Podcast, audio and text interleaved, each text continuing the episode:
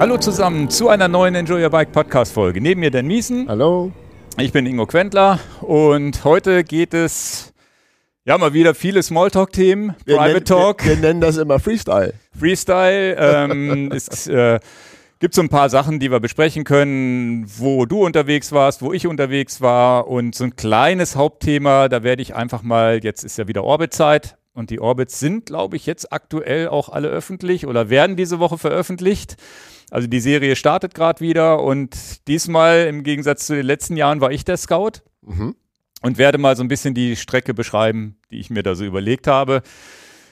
Finde die ganz geil, aber ich weiß nicht, wie dir das ging damals. Ob, ich habe auch so das Gefühl, hoffentlich finden die Leute das nicht scheiße und ich bin der Idiot, der es gescoutet hat. Das ist der Ingo, Mensch.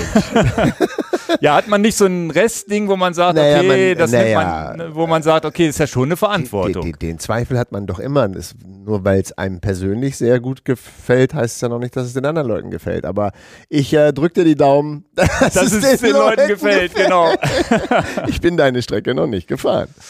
Gut, dann äh, fangen wir jetzt mal kurz an mit einem unserer Partner. Wir haben heute zwei an Bord, freue ich mich ganz besonders. Und auch zwei Partner, wo wir auch privat, die wir halt auch nutzen. Die wir, genau, wo wir dahinter stehen. Und ähm, egal wie viele Leute schreiben, sie stehen nicht dahinter, wir stehen dahinter. ähm, nee, und äh, fangen wir an mit einem, ja, wenn ihr viel Netflix und Prime und so guckt, könnte das für euch interessant sein und auch für die Tour de France jetzt im Sommer. Heute zum ersten Mal mit dabei CyberGhost VPN ein VPN-Dienstleister. Ja, wer das nicht kennt, mit einem VPN-Dienstleister kann ich vorgaukeln, in einem bestimmten Land unterwegs zu sein. Haben wir schon oft erzählt, wenn ich im Urlaub in Dänemark bin und möchte irgendwie eine sportliche, in dem Fall meistens die Tour de France live sehen und ich kann das nicht sehen, weil ich im falschen Land bin oder Mediathek abrufe, dann also in dem Fall hat Ingo gesagt, gaukel ich vor, sondern genau. ich sage dann, in welchem virtuellen Private Network ich bin ja. und tue dann so, als wenn ich in Deutschland bin. Genau, und das ist tatsächlich, sind das, er macht das ja viel, viel Kopfschmerzen, dass Mediatheken oder irgendwelche Sachen einfach nicht, einfach länderspezifisch nur sichtbar sind. Kann auch beim Gaming ein Thema sein. Es kann auch umgekehrt sein, dass du in Deutschland bist und möchtest was in Amerika ausgestrahltes sehen. Ja. Heute zum ersten Mal als Partner mit an Bord CyberGhost VPN. Ein VPN-Dienstleister haben wir hier im Podcast auch schon ab und zu drüber gesprochen. Ja, ja, ganz klar. Braucht man eigentlich immer mal, ne? Im Urlaub vor allen Dingen, wenn dann die Tour de France läuft und du kannst die Mediathek nicht abrufen, weil gesagt hat, nee, das ist nur für Leute, die in Deutschland sind. Ne? Das hat man ja auch manchmal bei anderen Sendungen, aber besonders auch bei der Tour de France. Ja, ganz, ganz viele Sportsendungen. Egal, ob ihr in Deutschland sitzt und wollt im Ausland was gucken oder umgekehrt, habt ihr die Chance dadurch, dass ihr dann ja, eine VPN-Verbindung über einen internationalen oder einen deutschen Server macht, das zu gucken. Wichtigsten Vorteile sind da immer, ich muss mich auf den VPN-Dienstleister verlassen können. Da haben wir jetzt hier mit CyberGhost VPN jemanden, hat 38 Millionen Nutzer weltweit. Man kann sich auch mal die Bewertung auf Trustpilot angucken und so weiter. Über 9000 Server weltweit, die man ansteuern kann. Und was auch ganz wichtig ist, das haben wir natürlich auch ausprobiert, das Bild darf nicht anfangen zu ruckeln. Also die müssen auch schnell und eine schnelle Anbindung haben. Genau, du darfst seiner Geschwindigkeit keine Einbuß haben, da hat ja keiner Bock drauf. Und es muss auf jedem Gerät funktionieren. Auf dem Android, auf dem Apple, auf dem MacBook, auf dem normalen Windows-Rechner. Es muss auf jedem System funktionieren. Ja. Das ist auch sehr wichtig und möglichst natürlich viele Geräte gleichzeitig. Bin ich mit der Familie unterwegs? Klar, vier Leute, alle Geräte, das muss er können. Genau, du kannst sieben Geräte gleichzeitig anmelden und da kann auch ein Fire TV-Stick oder irgendwas dabei sein, der dir irgendwie im Hotel ans Fernseher mit anstöpselst. Klar. Und natürlich, was hätte dann nicht anders erwartet, es gibt auch ein Angebot natürlich durch unseren Podcast für euch. cyberghostvpn.com-enjoyyourbike. Ich verlinke das auch in den Shownotes. Klickt da drauf, weil ihr habt dann die Chance zu sagen, 48 Monate, jeder Monat kostet nur 2,03 Euro plus nochmal vier Monate gratis. Das Ganze auch ohne Risiko, 45 Tage Geld zurück Garantie. Also was ich ganz cool finde, für 2,03 Euro im Monat würde ich auch sagen, dann nehme ich nicht das monatliche Abo, sondern klick mir das für zwei Jahre ab, zwei Jahre Ruhe. Weil so zwei, dreimal im Jahr braucht man es nur. Aber bei dem Preis würde ich auch sagen, okay, verpflichte ich mich für zwei Jahre. Also, guckt euch das an, wir verlinken das unten. Vielen, vielen Dank für CyberGhost VPN, gerade jetzt in der Urlaubszeit im Sommer sicherlich ein ganz sinnvoller Dienst. So, und bevor wir gleich anfangen mit dem Recap vom letzten Podcast, weil da wollen wir auch natürlich nochmal drüber sprechen. Jetzt nochmal der zweite Werbepartner, der was mit Nahrungsergänzungsmitteln zu tun hat. Heute mit an Bord AG1 als Werbepartner. Vielen, vielen Dank für die Unterstützung. Ja, AG1, Nährstoffroutine. Routine deshalb, weil man einfach ja, ein Löffel AG1, das ist so ein grünes Pulver, ab in 200 Milliliter Wasser, shaken, trinken kann. In meinem Fall habe ich auch schon oft erzählt, ich streue mir das meistens übers Müsli drüber. Ja, und ich habe das tatsächlich, habe ich mal bei mir nachgeguckt im E-Mail-Programm. Februar 2021, seitdem nutze ich das. Bevor wir hier überhaupt im Podcast darüber geredet haben, und lass mich raten, du hast bestimmt auch einen Podcast gehört und davon erfahren. So damals ist, schon so, tatsächlich, so, ja. So ist das in der modernen Welt. Damals schon in, in einem Sport, damals Sportpodcast gehört und ja, warum, und da habe ich auch drüber nachgedacht, warum habe ich es denn bestellt damals? Ja, ich, Nahrungsergänzung als jemand, der viel, viel Sport macht, ist ja sowieso immer so ein Thema und möglichst nicht chemisch war immer so mein Gedanke. Vollwerternährung, natürliche Ernährung und das war so, AG1 hat halt 75 Inhaltsstoffe, Mineralstoffe, Botanicals, alles, was man so braucht, aber in Form von natürlichen Zutaten zusammengemixt. Und da habe ich immer so das Gefühl, oder ist wahrscheinlich auch nachweislich so, dass der Körper das besser aufnehmen kann, einfach weil es natürlichen Ursprungs ist. Ja, wir haben ja auch einen schönen, äh, interessanten Ernährungspodcast gehabt. Also guckt den gerne nochmal durch. Und da hat der Roger Milik auch gesagt, ähm, zum Beispiel das Wasser, was einen hohen Magnesiumanteil hat, das bevorzugt er, statt einfach eine chemische, Magnesium künstliche Magnesiumtablette zu nehmen. Ja. Also, wir sind dabei, wir sind zufrieden und ihr habt ein Sonderangebot, hätte ich fast gesagt, ein besonderes Angebot und den Link, den sagt euch Ingo, der hat sich nämlich geändert. Ja, genau, und zwar drinkag1.com-enjoy your bike. Drinkag1 ist der neue, die neue Domain und verlinke ich natürlich auch unten in den Show Notes. Ihr bekommt kostenlos zu eurem Abo dazu fünf Travel Packs und einen Jahresvorrat Vitamin D3 und K2. Das ist so ein kleines Fläschchen, was ich auch immer ins Müsli reintropfe. Ein Tropfen sind 1000 IEs, Vitamin D3 auch immer gut. Also, Drink AG1, Schrägstrich Enjoy Your Bike und vielen, vielen Dank an AG1 für die Unterstützung. Und jetzt äh, würde ich ja nochmal auf das Thema ja, vom letzten Podcast eingehen. Was hast du denn mitgenommen? Vom Ernährungspodcast mit Roger, Roger Mielenk. Dass ich auf die Verpackung gucken muss, wie viel auch wirklich Energie drin ist und ja, nicht nur, wie viel das Produkt wiegt, ist eigentlich so banal, das muss man auch wirklich machen. Also ja, es hilft ja nicht, dass ein Riegel dann 68 Gramm hat, wenn du dann natürlich nicht 68 Gramm Kohlenhydrate hast. Also da muss schon genau nachgucken. Und was natürlich wirklich auch äh, mich sehr, sehr motiviert hat, ist, ähm, ja, kontrollier unterwegs, dass du halt auch grob weißt, du kannst ungefähr anderthalb, zwei Stunden auf deinem Zucker den Sport betreiben, aber danach musst du an die Fettverbrennung rangehen und du musst halt nachlegen. Ne? Und das ist ja ein ganz einfaches Mathe-Spiel. Äh, hört euch gerne den Podcast nochmal an, dass man halt regelmäßig da die Kalorien nachlegt für eine, langes, für eine lange Strecke. Und das wusste ich ein kleines bisschen natürlich schon so, aber auch die Einheiten, wenn ihr Fettverbrennung trainieren wollt, dann müsst ihr auch mal ruhiges Tempo fahren und nicht jeden Berg mit ansprinten. Dann ist die Fettverbrennung sofort gestoppt. Das hat er gut erklärt und ich glaube, da haben auch viele Leute, und wir haben es ja auch gesehen in den Kommentaren, die man, Podcast wird ja auch noch bei YouTube ausgestrahlt, da kann man ja auch kommentieren, da gab es viele positive Kommentare. Hat mir gefallen. Ja, also vor allem glaube ich, bis auf das Thema Bioverfügbarkeit von Ei, da gab es ein, zwei Kommentare, die da äh, nochmal was verbessert haben wollten, wo Roger auch selber darauf geantwortet hat. Ja, ist doch gut. Und äh, ansonsten war ich positiv überrascht, weil das Thema Ernährung hätte ich mir auch vorstellen, dass das können, dass das viel, viel kontroverser diskutiert wird, dass dann Leute kommen und sagen, ja, ich weiß es aber besser als du und das ist doch totaler Mist, du musst mhm. doch den ganzen Tag Fleisch essen oder was auch immer. Ne? Es gibt ja immer so, so oft so polarisierende Themen und ich hätte das auch als polarisierend eingestuft, war es aber gar nicht. Und ich glaube, Roger hat das auch und da auch nochmal vielen Dank von der Seite aus und auch Hut ab wie verständlich und einfach er das gemacht hat. Das ist ja immer wichtig im Podcast, dass du einfache Sprache hast, dass man das nachvollziehen kann. Podcasts werden auch gern mal so mit einem halben Ohr im Auto gehört, ne? Und dann muss es auch schon ziemlich easy rüberkommen. Ja, und nicht irgendwie die, die, die fiesen Formeln hatten wir zwar als Slide hinten im Hintergrund, die aber dann doch nicht das, das, das Thema waren.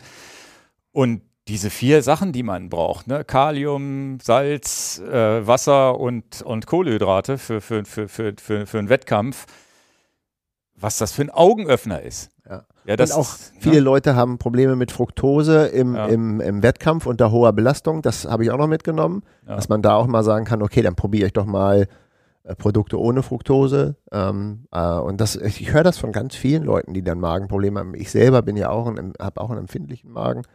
Das habe ich auch noch mitgenommen. Genau. Ja. Also legen wir euch nochmal ans Herz. Jetzt wollen wir den nicht wiederholen, den Podcast hier, aber ähm, da wir ja auch einen äh, Werbepartner haben, habt ihr ja gerade gehört, ist das ja auch ein Thema, was uns beschäftigt und wo wir halt auch unsere Sicht der Dinge preisgeben. Und genau. Und der hat das, finde ich, also sicherlich ist äh, er als Squeezie-Gründer, äh, ist, äh, ist er da natürlich haben auch viele, glaube ich, das eine oder andere bestellt bei Squeezie direkt. Ich habe ja beides verlinkt und unseren mhm. Shop. Wir haben auch gar nicht, äh, das habe ich auch im Nachhinein gemerkt, wir hätten das, das Getränkepulver von Squeezie ist natürlich auch super. Das werden wir jetzt mit einlisten. Die Salt Tabs, die mhm. Salztabletten und so weiter, die habe ich mir jetzt auch selber bestellt gerade, weil ich auch dachte, ist ja super, weil ich ja genau weiß, welche Menge Salz da drin ist. Und ähm, nee, also es war, war ein rundes Ding und nicht zu squeezy-lastig. Das war mir halt auch wichtig. Ja. Und das äh, fand, ich, fand ich richtig cool. Hört euch den gern nochmal an im ja. Nachgang. Also hat uns auch viel Freude gemacht. Dann ist ja der, der Giro d'Italia gelaufen. Ich habe mir tatsächlich nur die Zusammenfassung angeguckt. Ich weiß nicht, hast du das verfolgt? Naja, ich habe natürlich, äh, ich war im Ausland auch unterwegs und ähm, tatsächlich war ich in Spanien zu der Zeit, Thema VPN. Ja, ja. äh, also was mich halt fasziniert hat, ist, äh, alle waren der Meinung. Spanien sieht man hier. Ja, ja, da sind ein paar ja. Bilder. Ähm, dass äh, Gerard Thomas ja eigentlich einen Vorsprung hatte. Den Tag vorher gab es ja das finale Zeitfahren und bringt das nach Hause. Und dem war eben nicht so. Ähm, das Zeitfahren von Roglic war, ich weiß nicht, hast du es gesehen? Es war ein, so ein steiler Anstieg zum Schluss. Ähm, ich bin meiner Meinung äh, äh, nicht meiner Meinung. Also ich glaube, dass die Schaltung den Ausschlag gegeben hat, dass der Roglic einen leichteren Gang treten konnte, denn er ist ja eine, eine One-by-Schaltung da hochgefahren, die ja. Explorer von SRAM und ich, weil es so steil war, glaube ich, das war der zündende weil er höhere Frequenz höhere fahren konnte. Frequenz fahren konnte. Und äh, gut, der, der Abstand leistungsmäßig war, war ja auch einfach, er hat ja da 40 Sekunden rausgeholt. Aber Roglic war die anderen Tage eigentlich schwächer als Thomas oder zumindest maximal. Also hättest, du, hättest ne? du mich vorher gefragt, hätte ich gesagt, der, der Drops ist gelutscht, so sagt mhm. man das ja. Der Thomas wird es. Aber Roglic hat dann einfach bei dem letzten Bergzeitfahren, also ich nenne es jetzt das Bergzeitfahren, also ich war wirklich von der Socken und äh, ja. Ja gut, die sind ja unten reingefahren, haben dann Bike gewechselt genau. und sind dann erst dann mit seiner Gerard Thomas hat sogar noch den Helm gewechselt. Das habe ich nicht verstanden. Ja, wegen Belüftung haben sie gesagt. Naja, aber meinst du, dass es das jetzt noch bringt? Keine Ahnung. Also er hat den Helm gewechselt, aber Roglic nicht. Also ja. ja, das Helmwechseln, dafür ist Roglic ja tatsächlich die Kette runtergesprungen und er hat trotzdem gewonnen. Ne? Da, da habe ich schon gedacht, ach du Scheiße, so wie immer, äh, er, auf den letzten Meters vergeigt das wieder. Ne? Genau, genau. Und äh, das ist ja nun eigentlich äh, bisschen die One-by-Schaltung ist ja eigentlich dem Gravel eher zugeordnet. Da darf ja die Kette erst recht gar nicht runterfallen. Das habe ich auch nicht verstanden. Warum die Kette. Weil da ist ja eigentlich viel mehr, äh, viel mehr Kettenspannung also drauf. Also er ist in so eine Mulde reingefahren, hat da man gesehen. Und war da so eine, so eine Kante vom Beton, habe ich gesehen ja, ja, genau. oder sowas. Und, und da darf doch nicht die Kette runterfliegen. Und dann glücklich, glücklich, glücklich, dass das nicht das Entscheidende ähm, war, dass, das, dass er dadurch der, die, die, Etappe, äh, die Etappe sowieso gewonnen, aber dass da trotzdem der Vorsprung so groß war, dass das nicht den Sieg äh, der ganz, des ganzen Giros ausgemacht hat. Das wäre sehr ärgerlich gewesen.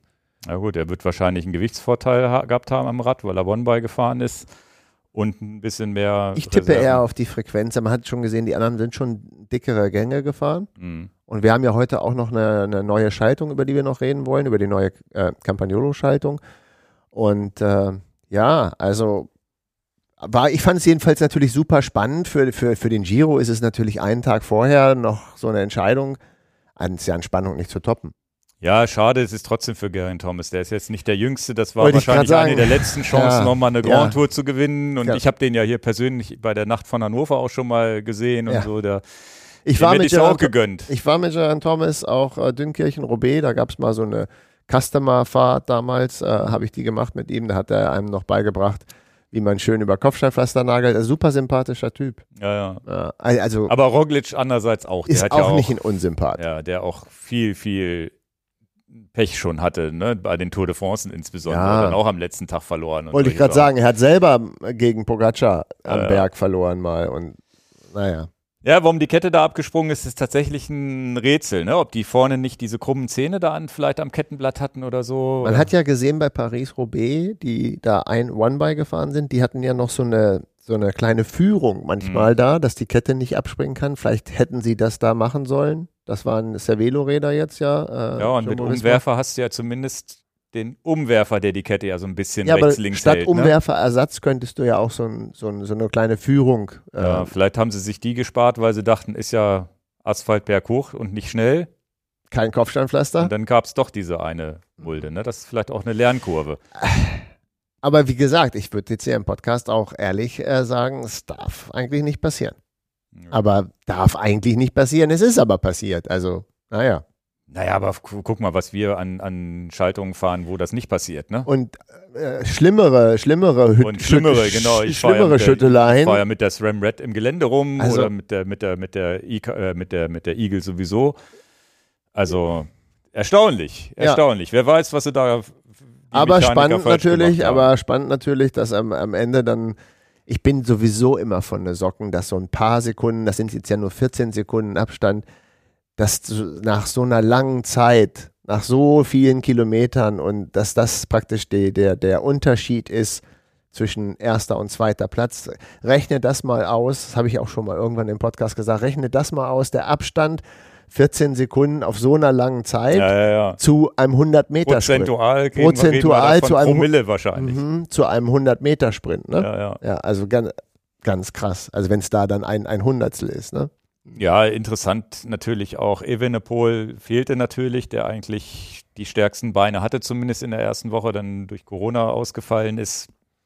Trotzdem nah beieinander, was ich ganz schön fand, dass, dass Lennart Kemner immer noch äh, Top 10 dann am Ende gehalten hat. Leider von der 6 noch auf die 9, glaube ich, gerutscht war auf, im, im Bergzeitfahren. Aber zumindest von dem habe ich auch ein Interview gelesen, glaube ich, in Tour war das, wo ich, oder, oder, nee, eine ne, ne, ne Doku habe ich gesehen. Stimmt gar nicht. Nicht ein Ah, Interview gelesen, Doku? sondern Wo gab es eine Doku? es gibt eine NDR-Doku über ihn. Googelt Ah. das mal. NDR oder SWR. Irgend, irgendwie so ein drittes Programm, eine halbe Stunde und der ist auch ganz sympathisch und hat dann so drüber gesprochen. Der hat ja auch schon zwei Aus Auszeiten gehabt. Was früher im Profiradsport ja undenkbar gewesen wäre. Er hat schon, sich schon mal zwei Auszeiten genommen. Und jetzt hat, jetzt fährt er halt mit diesem Druck dahin, auf Gesamtwertung zu fahren für Bora Hansgrohe. Und hat das auch, ähm, finde ich, ganz gut abgeliefert. Also sicherlich kann er da vorne noch nicht Die reinhalten. Doku ist dann in der ARD-Mediathek. YouTube. Achso, Also YouTube. ich, ich, weiß, ich hab, mir ist es bei YouTube über den Weg Ah, gelaufen. ja. okay. Und dann hab, waren ja noch zwei deutsche Siege auch. Ich glaube, Pascal Ackermann hat einmal gewonnen und noch ein anderer Fahrer, da habe ich jetzt den Namen vergessen. Das fand Das ich ist ja ein. Klassiker bei uns, dass wir wieder die Namen ja, ja, wie hieß er denn? Oh. Vorhin wusste ich es noch. Ja, wie auch immer, aber das war aus deutscher Sicht natürlich auch schön. Also das war, wie gesagt, aber ich habe es auch nicht, nicht ganz intensiv verfolgt. Deswegen entfallen mir natürlich die Namen auch, wenn du das immer nur diese fünf Minuten Zusammenfassung guckst. Aber ähm, auch die, auch die Zusammenfassungen könnten besser sein aus deutscher Sicht, weil diesen Lennart Kemner Platzierung musste ich mir ganz oft selber raussuchen, weil ich gesagt, ja, wo ist denn der jetzt geblieben? Ne? Ja. Also das war dann auch wieder, wo ich, wo ich suchen musste. Wenn du denn die Doku geguckt hast, interessiert dich das natürlich. Aber tatsächlich der, der Funke, dass man sagt, ich setze mich jetzt hin und gucke zwei Stunden oder gucke mir das, Letz, die Letz, das letzte Rennen an, der ist dann doch nicht übergesprungen. Das ist Ich dann doch wieder War viel Tour. unterwegs, ich kann auch nur Zusammenfassung in dem Fall. Und ich gucke eigentlich sonst immer sehr gerne alles live, aber Ja, das ja. passt nicht immer. Nee, ja. genau.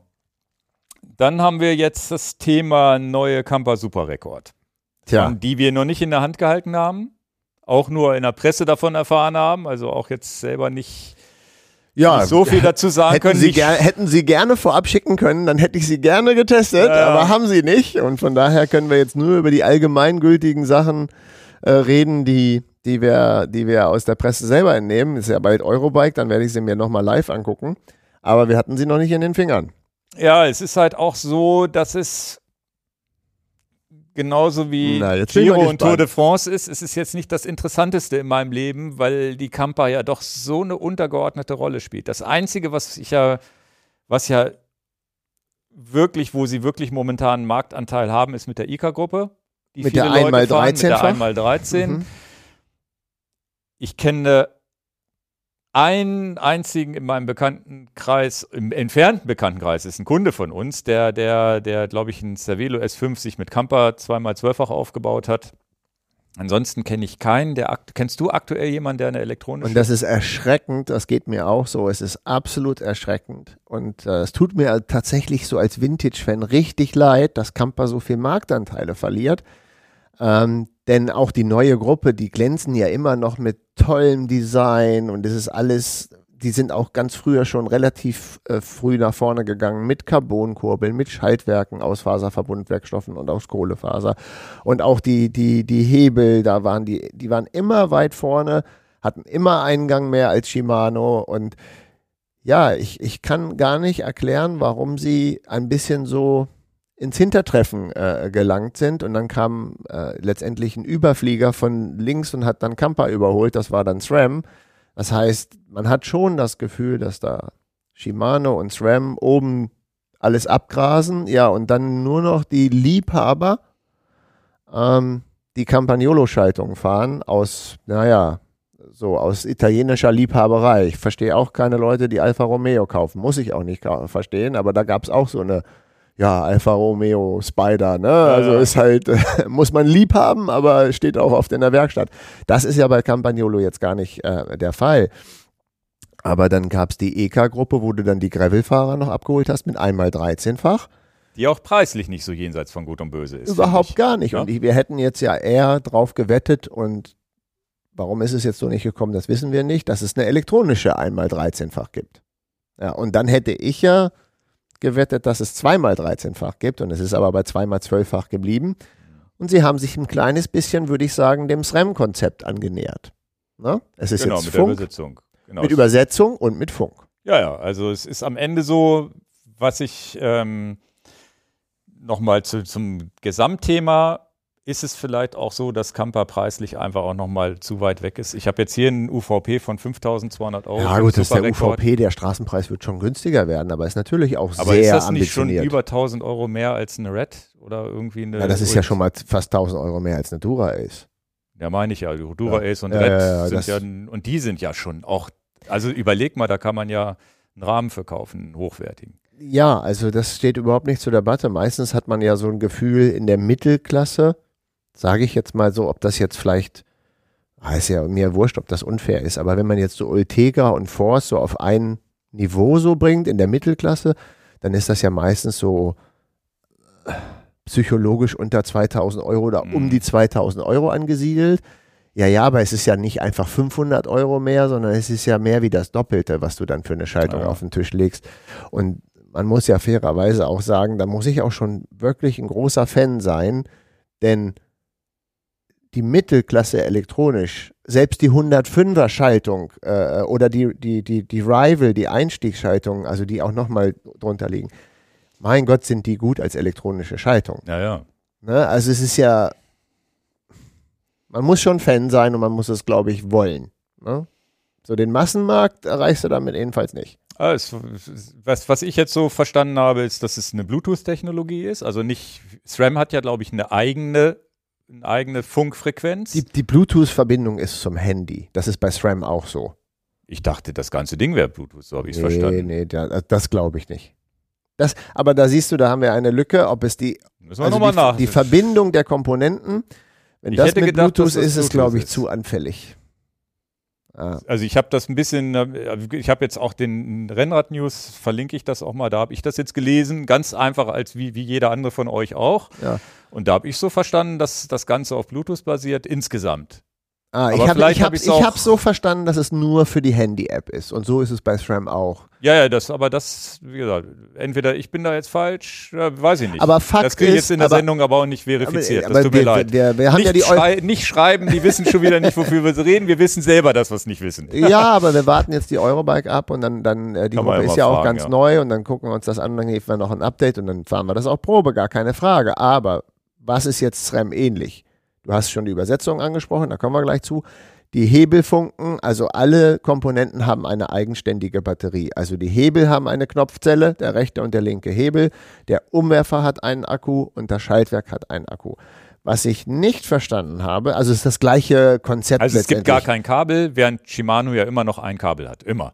zwei Kabel vom Akku zum Umwerfer und vom Akku zum äh, Schaltwerk.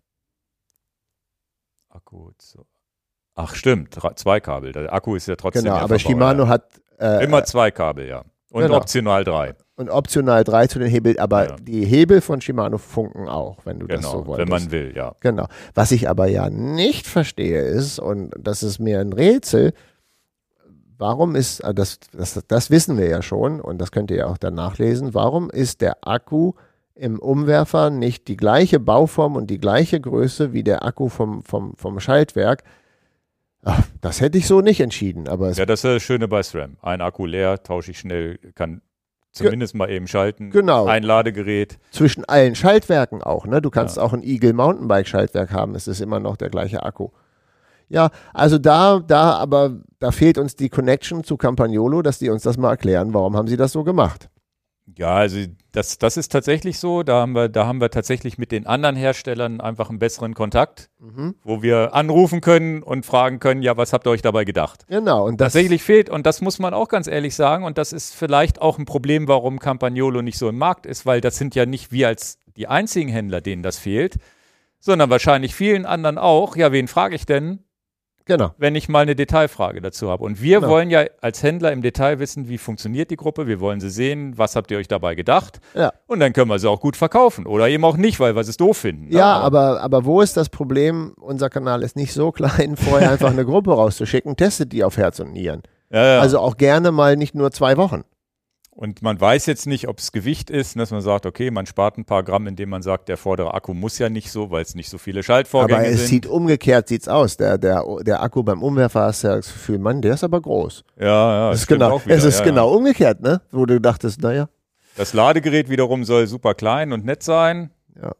Und was ich, was ich gesehen habe, also auch äh, Komplimente an Rendert News, die haben das da schön, schön äh, reingeschrieben.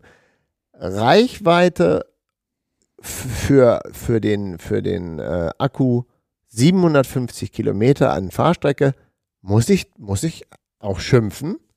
Das wäre mir jetzt erstmal pauschal schockierend wenig. Das ist zu wenig. Finde ich auch. Also sie, sagen auch, dass das jetzt für, für einen Profi im Rennen, der ganz, ganz viel schaltet, wohl so ist.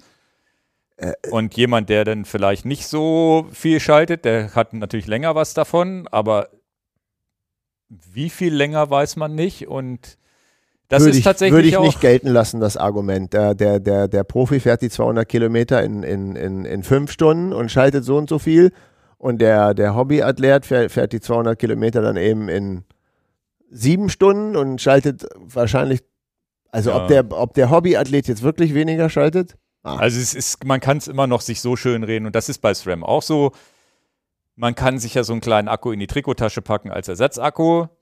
Das ist bei SRAM aber wieder mit dem Vorteil, wir haben zwei gleiche Akkus, ich nehme nur einen Akku mit. Bei Camper müsstest du zwei verschiedene mitnehmen. Das, oder das kleine Ladegerät soll halt auch super schnell gehen zum Aufladen und sonst. Aber ich finde es auch, ne, wenn du jetzt wirklich sagst, okay, 750 fährst du ja nicht am Stück, ne, aber du bist ja dann wirklich schon so einmal in der Woche musst du das Ding aufladen. aber Das, ja, ge- ja, das nee, entlädt also sich ja auch, wenn es rumsteht. Also es ist ja bei ist- den SRAMs auch. Es ist, es ist mir einfach, ähm, na gut, wir reden ja offen hier miteinander und wir wollen auch nicht drauf einpreschen, aber das finde ich ein schlechtes Verkaufsargument. Das, das ist mir zu, zu wenig. ja. ja, oder ist so zumindest grenzwertig, sagen wir mal so. Da, da sind alle Karten momentan bei, bei Shimano. Ja, Shimano ist ja ein halbes Jahr. Der hält halt ewig, muss ja. man ja wirklich sagen. Und äh, ich halte das bei meinen, bei meinen SRAM-kleinen Akkus so, dass ich die in meinem Tonus letztendlich jedes zweite Wochenende mal dranhänge. Ähm, aber mache da jetzt auch nicht eine Welle, wenn ich die jetzt mal drei, vier, fünf Tage gefahren bin. Mache ich überhaupt keine, mache ich mir gar keine Ich, Gedanken. ich würde mal sagen, alle ein, zwei Monate Na, sind jetzt die bei war ich- dran. Jetzt war ich ja in Andalusien, da nehme ich ja schon gar kein Ladegerät mit. Ja. Also, weil ich, Ich, weiß, sagen, halt so ein, zwei Monate habe ich Ruhe. Je nachdem, wenn ich jetzt nur ein Rad fahren würde, geht es vielleicht ein bisschen schneller. Aber immer ein bisschen dran denken mit, Kal mit Kälte. Ne? Also wenn, wenn ja, und wenn ein Rad mal drei, vier Monate im Keller gestanden hat, ist auch leer. Ist Ja. tatsächlich auch so. Ähm, wobei man da sagen muss, da ist Shimano auch immer ganz erstaunlich. Wenn das nur steht, Passiert nichts. äh, passiert ja. nicht so viel. Und bei, bei, bei SRAM ist es natürlich unheimlich clever, die Akkus rauszunehmen. Ne? Einfach rausklicken, wenn du weißt, du bist jetzt drei Wochen nicht am Fahren. Ja, ja, wer, wer denkt da dran? Ich? Ja, ja, nicht. ich lieg, ich, also, ich wollte jetzt nicht hier den, den, das Vorzeigekind geben, aber Gerade Äh, du, denn normalerweise bist du, der das nicht macht. ich vergesse zu laden, der bin ich. ja, ja. Ne? Ich, aber ich äh, habe so eine Routine, dass ich den Akku auf den Sattel lege. Ah, okay. Ja. Oh, das ist ja gut. Ja. Ja, weil ich habe das schon öfter. Wenn das Rad nur einen Monat an der Wand hängt, merke ich schon, oh, ist es auf einmal wieder rot und denke auch nicht immer dran zu gucken, ob er noch grün oder nicht grün ist. Also da. Ja.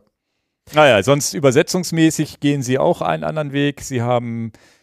Sie haben eine positive und eine negative Sache, aber erzähl bitte du. Ja, sie gehen jetzt auf 10er Ritzel auch, so wie SRAM. Ich Nicht gut. auf das 9er wie bei der EK. Ich meine, dass es der frei, gleiche Freilauf ist wie bei der EK. Naja, die haben ja diesen, äh, diesen neuen Freilauf rausgebracht, das heißt äh, 10er und 9er passt beides da drauf. Genau. Und Jetzt haben sie halt 10, 25, 10, 27, 10, 29 Kassetten. Dann haben sie, was ich ganz interessant finde, beim, bei, de, bei den Kettenblättern vorne haben sie 45, 29, 48, 32, 50, 34.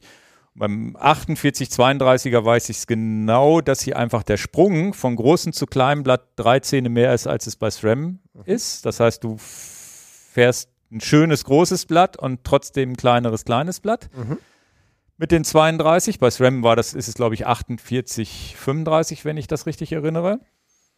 Was ich aber schade finde, du kommst nicht auf 1 zu 1. Ja, Also du bist immer noch, also das kleinste ist halt, ah doch, kommst du ja mit, mit der, aber 45, mit der 90. 45er Kurbel, nicht mit der 48er.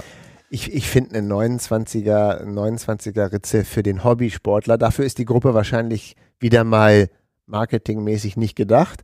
Aber das, die, müssen eine Kassette, die muss größer sein als 29. Aber das ist ja, Ja, eine meine. 32er, das, ne? das liegt halt daran, dass ich halt ein schwerer Hobbysportler bin. Hm. Ne? Ja. Also es ist, ich finde es auch mit gemischten Gefühlen. Ne? Man könnte jetzt sagen, die 45, 29 mit der 10, 29 kann ich 1 zu 1 fahren. Aber da wäre mir die 45 zu wenig. Ne? Da will man dann vielleicht doch, also zumindest für meinen Geschmack, weil ich fahre jetzt ja diese mittlere Übersetzung auf meinem Open oder auf, äh, auf dem Open Mind und glaube ich sogar auf dem Upper sogar die gleiche. Wo ich eine 1 zu 1 mit 10,33 halt einfach so eine Bandbreite habe hinten, wo ich 1 zu 1 fahren kann und trotzdem 48, 10 kann ich auch mal Gas geben. Und das sehe ich hier so nicht. Und es fehlt ja auch noch, meine ich, dann auch noch eine Stufe höher für die Profis, die sagen, sie brauchen noch ein bisschen mehr als diese 50. Ne? Genau, die gibt es ja auch. Die gibt es zumindest jetzt wohl noch nicht. Aber es ist. Also Fazit von mir. Verdammt ist die Gruppe teuer. Ja, Halleluja, da wackelt die Wand. Äh, das andere verdammt im Positiven ist, ich finde sie wirklich schön. Also ich finde sie optisch sehr, sehr schön. Ja, sie sieht schon geil aus. Das, ja. das haben sie wirklich drauf. Äh, auch gut, glaube ich, ist das äh, Konzept auf Funk umzustellen. Da hätte ich jetzt gerade aus dem, aus dem kleinen Mini-Urlaub was zu berichten. Da komme ich gleich nochmal drauf. Und was ich aber ein bisschen traurig finde, da gehen wir auch nochmal drauf ein, Leute, die Camper kennen, ich, ich fand es immer gut, dass ich bei Camper mit Daumen und Zeigefinger schalten konnte. Ach stimmt, da haben sie, das haben sie Und der geändert, Daumen Ne? und auch selbst die EK war ja klasse. Du konntest sogar den Daumenschalter schalten, wenn du in dem unteren Lenker warst. Mhm. Na, das haben sie, also fand ich richtig, fand ich immer gut. Äh, war, war immer etwas, was mir bei Camper am allercoolsten gefallen hatte. Hast mit Daumen und mit Zeigefinger. Es war keine Verwechslung möglich. Ähm, und dann, klar, bei SRAM hast du ja nur einen Knopf, dann ist es auch egal. Mhm. Jetzt hast du da wieder zwei Knöpfe an der Seite. Hm. Ja, Warum Ah, ja. haben sie das gemacht? Ist, kann das sein, dass, dass du da die Minderheit bist, der sagt, das mit, der, mit dem Daumen finde ich gut und der Markt vielleicht deswegen diese Gruppen nicht annimmt? Nein, das, nein, nein, nein. Also könnt ihr gerne mal in die Camp äh, jetzt schreiben natürlich alle Campagnolo-Fahrer, wie gut sie den Daumenschalter fanden, weil die haben das ja gefahren. Ja, aber vielleicht ist es ja doch gar nicht so praktisch gewesen, wie man denkt und das ist doch Geschmackssache. Hm. Naja, Naja, dann, wir warten drauf, dass wir sie in den Händen halten und nicht nur über. ja, wenn überhaupt bei dem Preis, ne? Also Das muss man sich ja überlegen. Man, also es ist auch, ja, wie es halt so ist. Also ich hätte jetzt, ich bin aber auch so zufrieden mit meinen Rädern, dass ich gar nicht so das Gefühl habe, ah, muss ich die jetzt unbedingt ausprobieren oder fahre ich doch sowieso mit meinen 1033 eigentlich momentan ganz gut. Ne? Also es ist so der Funke, ja, vielleicht muss man es auch mal gefahren sein. Mhm. Aber vielleicht ist das auch so, wenn du zufrieden bist, das ist da, da sind wir ja auch in, momentan in einer Technikwelt unterwegs. egal ob es das Android-Telefon oder iOS-Telefon ist oder die, die, du fährst ein Dura Ace oder fährst eine SRAM Red oder eben das Ultegra oder Force oder irgendwas Pendant.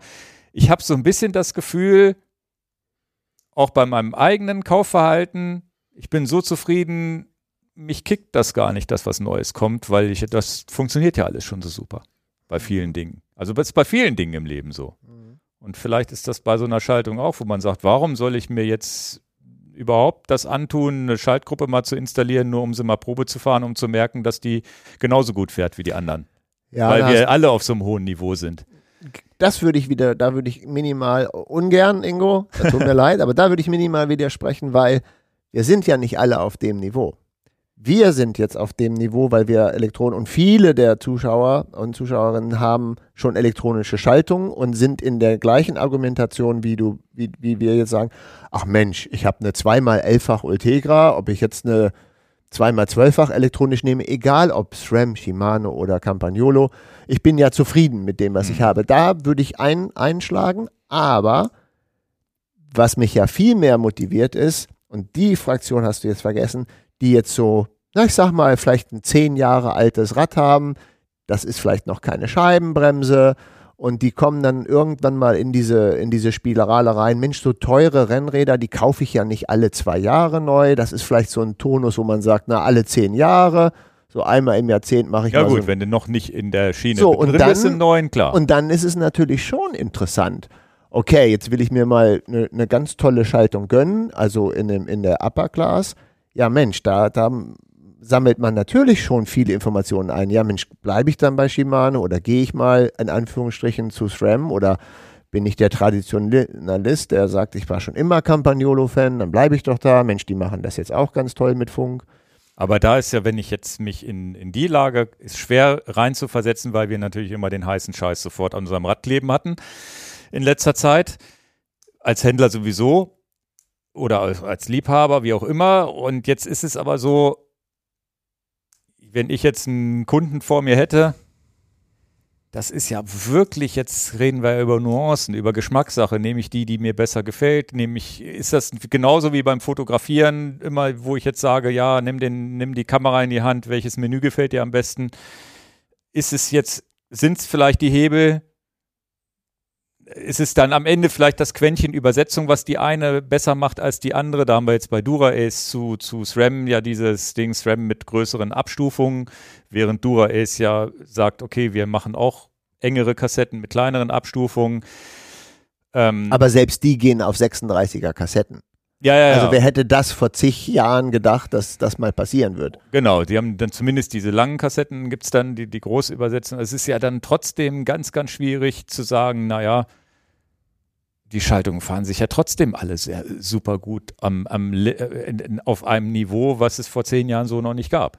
Na, sie sind ja wirklich alle laufruhig, schnell schalten, wenig Kettenabwürfe, es werden immer weniger, habe ich das Gefühl, außer bei Rockledge. also es ist so, wo ich sage, und dann, ja, also es ist ja ganz, ganz schwierig. Und dann ist es ja am Ende wirklich nur noch Geschmackssache, so kleine Nuancen, die da entscheiden. Mhm. Also ich glaube, dass Campagnolo noch die Leute abholt, die sagt, ich bin schon immer Campagnolo-Fan gewesen, ich bleib dabei. Aber jemanden zu überzeugen, von Shimano zu Campagnolo zu wechseln, ich glaube, da gibt es keine Argumente. Ah. Also das, glaube ich, wird schwer. Wir sind auch nicht die Marketingabteilung von Campagnolo und müssen das nicht lösen. Das müssen die schon selber lösen. Ähm, ich kann ja nur auch meine Empfindungen dazu geben, weil ich ja großer Campagnolo-Fan bin. Also und, und Sie haben jetzt ja auch mehr oder weniger aufgeschlossen. Ne? So, Sie haben gesagt, okay, jetzt die, alte Elektronik, die hatte ja schon, war ja schon, gab es ja viele, die da. Ich glaube, das Funk war längst überfällig. Ja, ja. ja, Sie hatten ja schon, hatten die nicht, nee, Sie hatten nur kabelgebunden elektronisch. Ne? Und ähm, ja, also. Du, am Ende, wahrscheinlich, es kann sein, dass wir die irgendwann mal fahren, Vielleicht kriegen wir auch ein fertiges Rad, weil ich weiß nicht, ob ich jetzt meins umschrauben wollte unbedingt. Das ist ja auch immer ein Aufwand. Mhm. Aber wenn ich mal so ein Ding fahren kann und wenn es vielleicht auf der Eurobike ist, vielleicht sagt man auch, okay, krass, wie gut sich das schaltet und so. Vielleicht gibt es da ja noch eine Nuance, die wir so jetzt noch nicht lesen konnten. Aber zu Funk und Kabel gebunden, ja. wenn das irgendwie einflechtbar ist, könnte ich über meine, über meine Andalusien-Fahrten kurz ja. reden, weil da gab es so ein Fauxpas und das möchte ich auch gerne, habe ich auch mit denen besprochen, ob ich das im Podcast wohl sagen darf, mit Ja. den zwei Freunden, mit, viele Grüße an Jörg und Michael, die mit waren. Ähm, denn das war schon auch so ein, so ein Augenöffner, wo ich sage, ja, mit den Kabeln, das kann ein Nachteil sein, wenn man nicht genau weiß, wie man damit aufpassen muss, wenn man auf eine Reise geht. Ne? Also es ist doch tatsächlich so, dass äh, bei dem einen Kollegen ähm, durch das ähm, wieder reinstecken der Sattelstütze mit dem Akku im Prinzip das DI2-Kabel, was im Sitzrohr ist, einen Kurzschluss gemacht hat, also einfach verklemmt hat. Und ähm, Also die Isolierung ist abgegangen. Genau, und dann gab es einen Kurzschluss und das hat den Akku kaputt gemacht. Ach, Den Kurzschluss am Kabel konnten wir tatsächlich äh, im Apartment reparieren. Also auch der erste, deswegen ist vielleicht ein schöner Tipp, den ich hier auch rausgeben kann im Podcast. Also seht wirklich zu, dass das Kabel für den Akku, den ihr in der Sattelstütze habt, auch wirklich lang genug ist, dass ihr auch wirklich den Akku schön weit rausziehen könnt und nicht beim Rausziehen von dem Sattel, der Sattelstütze das Kabel abreißt. Und das war da natürlich auch der Fall. Dann hatten wir genug Futter, das Kabel dann wirklich durchzuschneiden mit einem, mit einem scharfen äh, Schälmesser, weil wir hatten nichts Ja. dabei, ne, aus der Küchenschublade, abisoliert, zusammengedrillt, einfach auch, wir hatten ja auch nichts zum Verlöten dabei. Und ähm, dann haben wir das getestet und es ging nicht. Und dann dachten wir, das ist ja krass. Haben dann den, den Akku von dem, von dem anderen Kollegen getestet. Damit ging es. Damit war klar, der Akku hat einen weggekriegt. Also der Akku hat den Kurzschluss nicht verkraftet. ist aber auch krass. Und das ist natürlich krass, weil wir Weil wollten. der Ersatzakku von Shimano ist nimmt ja ja nie keiner dabei. mit. Nee. Genau, genau. Äh, Kabel kann ich mir ja noch vorstellen. Ja, also Kabel kann man ja auch reparieren. Ja, ja. Ja, also das ist ja, also Hm. in der Regel ist dieses, das ist jetzt Shimano 11-fach gewesen, überhaupt kein Problem. Das Kabel, äh, äh, das sind nur zwei Adern. Ne? Mhm. Also es ist ja, wer hat nicht schon mal das Kabel vom Staubsauger oder von der Heckenschere repariert? ähm, also das ist ja kein Hexenwerk, ähm, solange äh, äh, man dafür einfach ein bisschen vernünftig das abisoliert und ähm, äh, dann wieder nachher isoliert. Aber der Akku war halt kaputt und dann wollten wir, ich hatte es ja jetzt schon gesagt, wir waren in Andalusien, wir wollten auf den höchsten Berg äh, da in Andalusien in der Sierra Nevada fahren, das ist der Pico de Valletta, da geht es auf 3300 Meter hoch. Ja, ja, das geht aber nicht, wenn du keine Schaltung hast. Single Speed ist ganz schön doof. Mhm. Und dann ist uns aber eine Idee eingefallen. Äh, nee, Single Speed ist ja nicht, denn der Kollege, ich bin SRAM-Fahrer, ich kann nicht helfen. Aber es war jetzt also ein SRAM-Fahrer, das war ich, und zwei, äh, äh, ein Dura-S und ein Ultegra-Fahrer. Naja, beide elffach. Okay, du möchtest einen Gangwechsel ha Wechsel haben, lass uns die Räder, ich habe hier ein Foto dir geschickt, ich weiß nicht, ob du das genommen hast, stell die Räder gegeneinander, dass die Schaltwerke sich gegenüberstehen. Ich weiß nicht, ob du das jetzt verstehst, also so, so hintereinander. Ich hole mal das Bild. Ach so, Versuche okay. ich mal hier zu finden. Das ist natürlich das letzte. Da ist, es, da ist es. Ach, und habt das Kabel von dann- einem ins andere reingesteckt. Genau, und dann kurzfristig verbindet man das Schaltwerk mit dem Schalthebel von dem anderen Fahrrad und kann dann zumindest den Gangwechsel machen und dann erstmal wieder weiterfahren. Du musst natürlich für jeden Gangwechsel einmal anhalten und deinen Kollegen bitten, dass er dir das Schaltwerk Das heißt, ihr habt jetzt so alle paar hundert Meter habt ihr Nee, nee, angehalten. nicht alle paar hundert Meter. Also wenn harte Anstiege waren, haben wir es gemacht und ansonsten haben wir das Ja, fährst, drittletzte. fährst du kleinste Übersetzung und Genau, und dann waren wir in äh, Granada. Jetzt, ich muss mir überlegen, dass ich die Orte nicht durcheinander bringe. In Granada, das waren so 110 Kilometer, und dann sind wir natürlich am nächsten Morgen in den Radladen rein mit der großen Hoffnung, Granada ist nicht eine super kleine Stadt, mhm. in der Hoffnung, dass die natürlich einen Di2 11-fach Akku haben. Glaubst du, es gibt in so einer Großstadt einen Di2 Akku? also der zwölffach würde auch passen, ne? Der ist 12 ja, würde nicht passen. Nee, nee, der würde nicht passen. Umgekehrt ist es kompatibel, ne, glaube ich. nee auch nicht. Ach, Und äh, gab es doch keinen Akku? Also wo habt ihr den jetzt her? Der eine Besitzer in dem Laden, dem muss ich noch eine mega gute Google-Bewertung geben. Der hat einen Kumpel von ihm angerufen. Er hatte keinen zum Verkaufen, aber naja, wer kennt das jetzt hier nicht? Auch die Leute, die jetzt hier zuhören. Irgendein Kumpel werdet ihr schon kennen, der dann sagt, pass auf, naja, ich fahre jetzt das Wochenende nicht, dann leihe ich meinen Akku. Oder verkaufe einen Akku und Ja, kauf ja. mir einen nach. Also muss ich sagen, ähm, ob das so jeder Laden machen würde, einen Kumpel anrufen, sag mal, bist du bereit, deinen Akku auszubauen und hier den, den Touristen zur Verfügung geben, die wollen auf den Pico de Valletta hoch und ohne Akku wird es ein bisschen doof. Und hat er tatsächlich gemacht. Er mussten aber lange warten. Wir haben dann fünf Stunden in diesem, in diesem Laden verbracht. bis dann der Akku da drin war und alles repariert war. Das heißt, wir waren um von 9 Uhr und um 14 Uhr waren wir dann fertig. Und äh, du willst dann ja noch auf 3000 Meter hochfahren. Es ist nachmittags um 14 Uhr. Ja, kein Licht dabei. Haben wir noch für Umsatz im Laden für Licht gesorgt, weil wir kein Licht dabei hatten. Achso, und dann Licht. habt ihr eure Tour noch an dem Tag gemacht. Haben wir noch gehen wir mal überhaupt, was ihr da überhaupt vorhattet. Ich, dieser Pico, irgendwas, wie hoch ist der? 3300, Alles Straße. alle Straße, kannst du halt hochfahren. Und das war so, ich bin Und ja ihr immer, seid um 14 Uhr erst los. ja, was willst du denn machen? Da fährst du doch vier Stunden wahrscheinlich nur berghoch, ne? Genau, wir waren dann pünktlich, fast zum Sonnenuntergang waren wir dann oben. Und du weißt natürlich, dass dir das Ding natürlich in 50 Minuten runterrauscht. Ja, ja, ja. Und äh, zu allem Überfluss, äh, ich wollte so gerne auf 3300 Meter, also da mein Wäre auch höchster, dein höchster Punkt, ne? wäre dann mein höchster Punkt. Und dann hat's aber, dann war halt doch, die, die Bedingungen waren schon so, dass oben dann doch ein bisschen Schnee lag. Und dann ab 3000 Meter war dann einfach zu viel Schnee. Ja, sieht man auch Fotos hier. Ich habe ein Foto gleich, da, ja. 3050 habe ich dann noch äh, erreicht.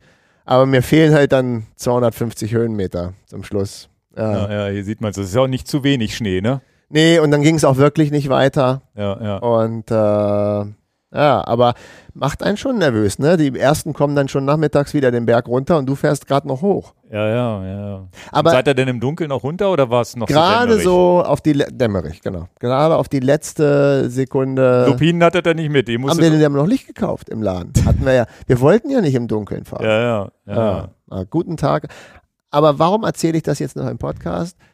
Also wer jetzt kabelgebunden ist, ja dann letztendlich nur noch Shimano und natürlich ist das ein Riesenvorteil und auch ein Riesennachteil. Den Vorteil sehe ich tatsächlich mit dem Akku. Das finde ich gut. Der hat auch viel Leistung und, und man kommt nicht in die Bredouille, dass man den eigentlich nachladen muss, wie du schon sagst, ne, einmal im Monat und forget it. Ne? Hm. Aber der war neu für mich, dass der Kurzschluss von einem Kabel dafür sorgt, dass der Akku auch kaputt geht. Ich hätte gedacht, Mensch, ob der Akku vielleicht, Aber was war denn jetzt der Fehler? Hätte man das. Naja, beim Reinstecken der Sattelstütze hat man halt das Problem, du musst schon sehr, sehr vorsichtig sein und das ist auch wirklich nicht einfach. Wir haben uns da auch lange drüber unterhalten. Das Kabel muss halt schön nach unten flutschen und du darfst es beim Reinstecken der Sattelstütze nicht verklemmen. Ne? Und äh, wenn du es dann natürlich verkantest und verklemmst und selbst wenn man sich sehr viel Mühe gibt, ist das ein, ein, ein, eine, eine Problematik. Und natürlich haben wir alles sorgsam gemacht und uns Mühe gemacht. Es ist trotzdem passiert. Und in der Sattelstütze bei einer Carbon-Sattelstütze und einem Carbonrahmen haben wir ja auch diese Carbon-Montagepaste reingeschmiert. Die Carbon-Montagepaste sorgt für zusätzliche Reibung. Ja, das sorgt dann natürlich auch, wenn dann diese Carbon-Montagepaste auch dieses kleine DI2-Kabel dran ist, dann rutscht das Kabel ja auch gar nicht mehr so schön, weil ja auch das ist ja Reibung am Kabel. Also da muss man nochmal vielleicht so ein kleines, wie so ein Strohhalm machen, dass das ein bisschen besser geführt wird. Ist jedenfalls ein Lernprozess und es passte ins Bild jetzt, wo du jetzt sagst, Mensch, oder wir beide sagen, ja, ähm, habe ich eine Funktechnik ohne Kabel, habe ich diese Sorge nicht. Habe ich eine andere Sorge, aber die Sorge habe ich dann nicht, ne? Ja, aber es ist natürlich, da denkst du auch gar nicht drüber nach, dass, dass da ja. Bei mir war, bei meinen damaligen Shimano-Rädern war der Akku ja auch irgendwo weiter unten, da unterm Tretlager drin, ne? gar nicht in der Sattelstütze. Aber heute werden die eben fast immer in der Sattelstütze verbaut. Ne? Nicht immer. Ähm, bei meinem Cervelo S5 und ich glaube, bei deinem Cervelo S5 ist es auch, da wird es von unten ins Unterrohr reingesteckt und verschraubt. Ja, ja. Ja. Ja, gut. Ist halt Vorteil Funktechnologie, da hast du das ganze Problem nicht. Genau, genau. Aber wollte das nur mal so, ist ja auch der Podcast dafür da, mal so Alltagstipps zu geben. Übt das auch nochmal, wenn ihr auf eine Reise geht. Äh, wie muss ich das machen, dass ich das nicht verklemme? Und es tut mir natürlich auch wirklich ja in der Seele weh. Dann packen alle die, die, die Räder aus und man schraubt alles zusammen und dann Mist, mein Rad geht nicht. Und du weißt, du hast natürlich jetzt eine Königsetappe vor dir. Ja, das ist halt ähm, immer dieser Punkt. Ne? Viele Sachen, Schaltauge nehmen wir mit als Ersatzteil und das nehmen wir mit und das nehmen wir mit, aber da hätte jetzt auch keiner dran gedacht, einen zweiten DI2-Akku mitzunehmen. Das nimmst du, du kannst ja nicht alles mitnehmen. Du kannst ja nicht alles doppelt haben, genau. Genau. Bremsscheiben habt ihr ja auch schon immer mit. Ich habe eine Bremsscheibe mitgenommen Ja. äh, und äh, ähm, Das machen schon wenige Leute. Warum nehme ich eine Bremsscheibe mit? Weil ich immer denke, naja, wenn die Bremsscheibe verbogen ist, weil ein anderer Koffer auf deinen Radkoffer landet, Mhm. ähm, ist es halt auch so eine Sache, ja, Mensch, kriegst du denn am Sonntag irgendwo einen Laden, der offen ist und eine Bremsscheibe hat? Natürlich nicht. Ja. Ja. ja, wie war denn das da überhaupt in Spanien, die Gegend? Würdest du da wieder hinfahren? Sensationell. Also ich kannte das gar nicht. Also ich bin auf, auf, ähm, auf Empfehlung, Welche Region ist denn das? Andalusien ist das da. Also du, Andalusien. wir sind nach Malaga geflogen und dann ein bisschen südlich äh, haben wir dann Unterkunft gehabt, also direkt natürlich am Mittelmeer. Und dann äh, ist es so, wir sind dann 110 Kilometer den einen Tag gefahren Richtung äh, Granada. Ich muss immer diese Namen sortieren, dass Ja. ich nicht durcheinander komme, weil das eben auch nicht in meinem normalen Wortschatz ist. Ne? Mhm. Nach Granada gefahren und Mann, ist Granada eine schöne Stadt. Also hätte ich jetzt auch nicht so vermutet, aber das ist ja oft so. Jetzt Ich habe das gar nicht auf dem Schirm. wo ich auch ist. nicht. Ich, Ich habe es ja nur bei dir bei Strava gesehen. Ich habe dann rausgezoomt, rausgezoomt, Wo das rausgezoomt. Wo, wo, wo ist denn der überhaupt? Und äh, ähm, aber passiert ja, passiert ja oft im, im Leben so, ich habe mich voll drauf verlassen. Die beiden Jungs haben mir gesagt, das ist knallermäßig, du musst mit. Mhm. Und ich hatte mich gefreut wegen dieser Höhe, ne, 3300 Meter. Das, was hat mich in Wirklichkeit getriggert? Der Berg, ja, ja, die klar. Höhe. Also was denn sonst? Was, ne? hat, was war dein höchstes vorher? War zwei- La Palma. La Palma 2,4. Also, Also, als- der längste Anstieg. Da geht es ja immer von Meereshöhe. Genau. Und der längste Anstieg wäre 200 Meter mehr gewesen, wären 2600.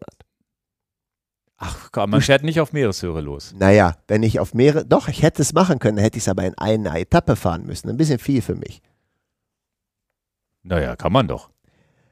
Kann man schon, Wenn, aber wenn man nicht abends nachmittags um 4, 14 Uhr erst loskommt, aber ansonsten, du hättest, du hättest, du ich, kannst ich theoretisch hätte theoretisch vom Meer aus von Auf 0 drei- auf 3300 fahren können. und viel in- mehr geht ja in Europa auch nicht, ne?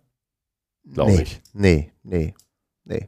Ich glaube, ich wüsste nicht, dass es, also Weil zum Beispiel, 3000 Meter hoch, ich war ja mal oben am Stilfzer Joch auf 2,7, bin dann Gravel weiter, knapp ja, auf ja, aber 3 du hoch. startest ja nicht auf Meeres. aber da genau, starte ich auch bei 1000. Genau, genau, Ja. genau.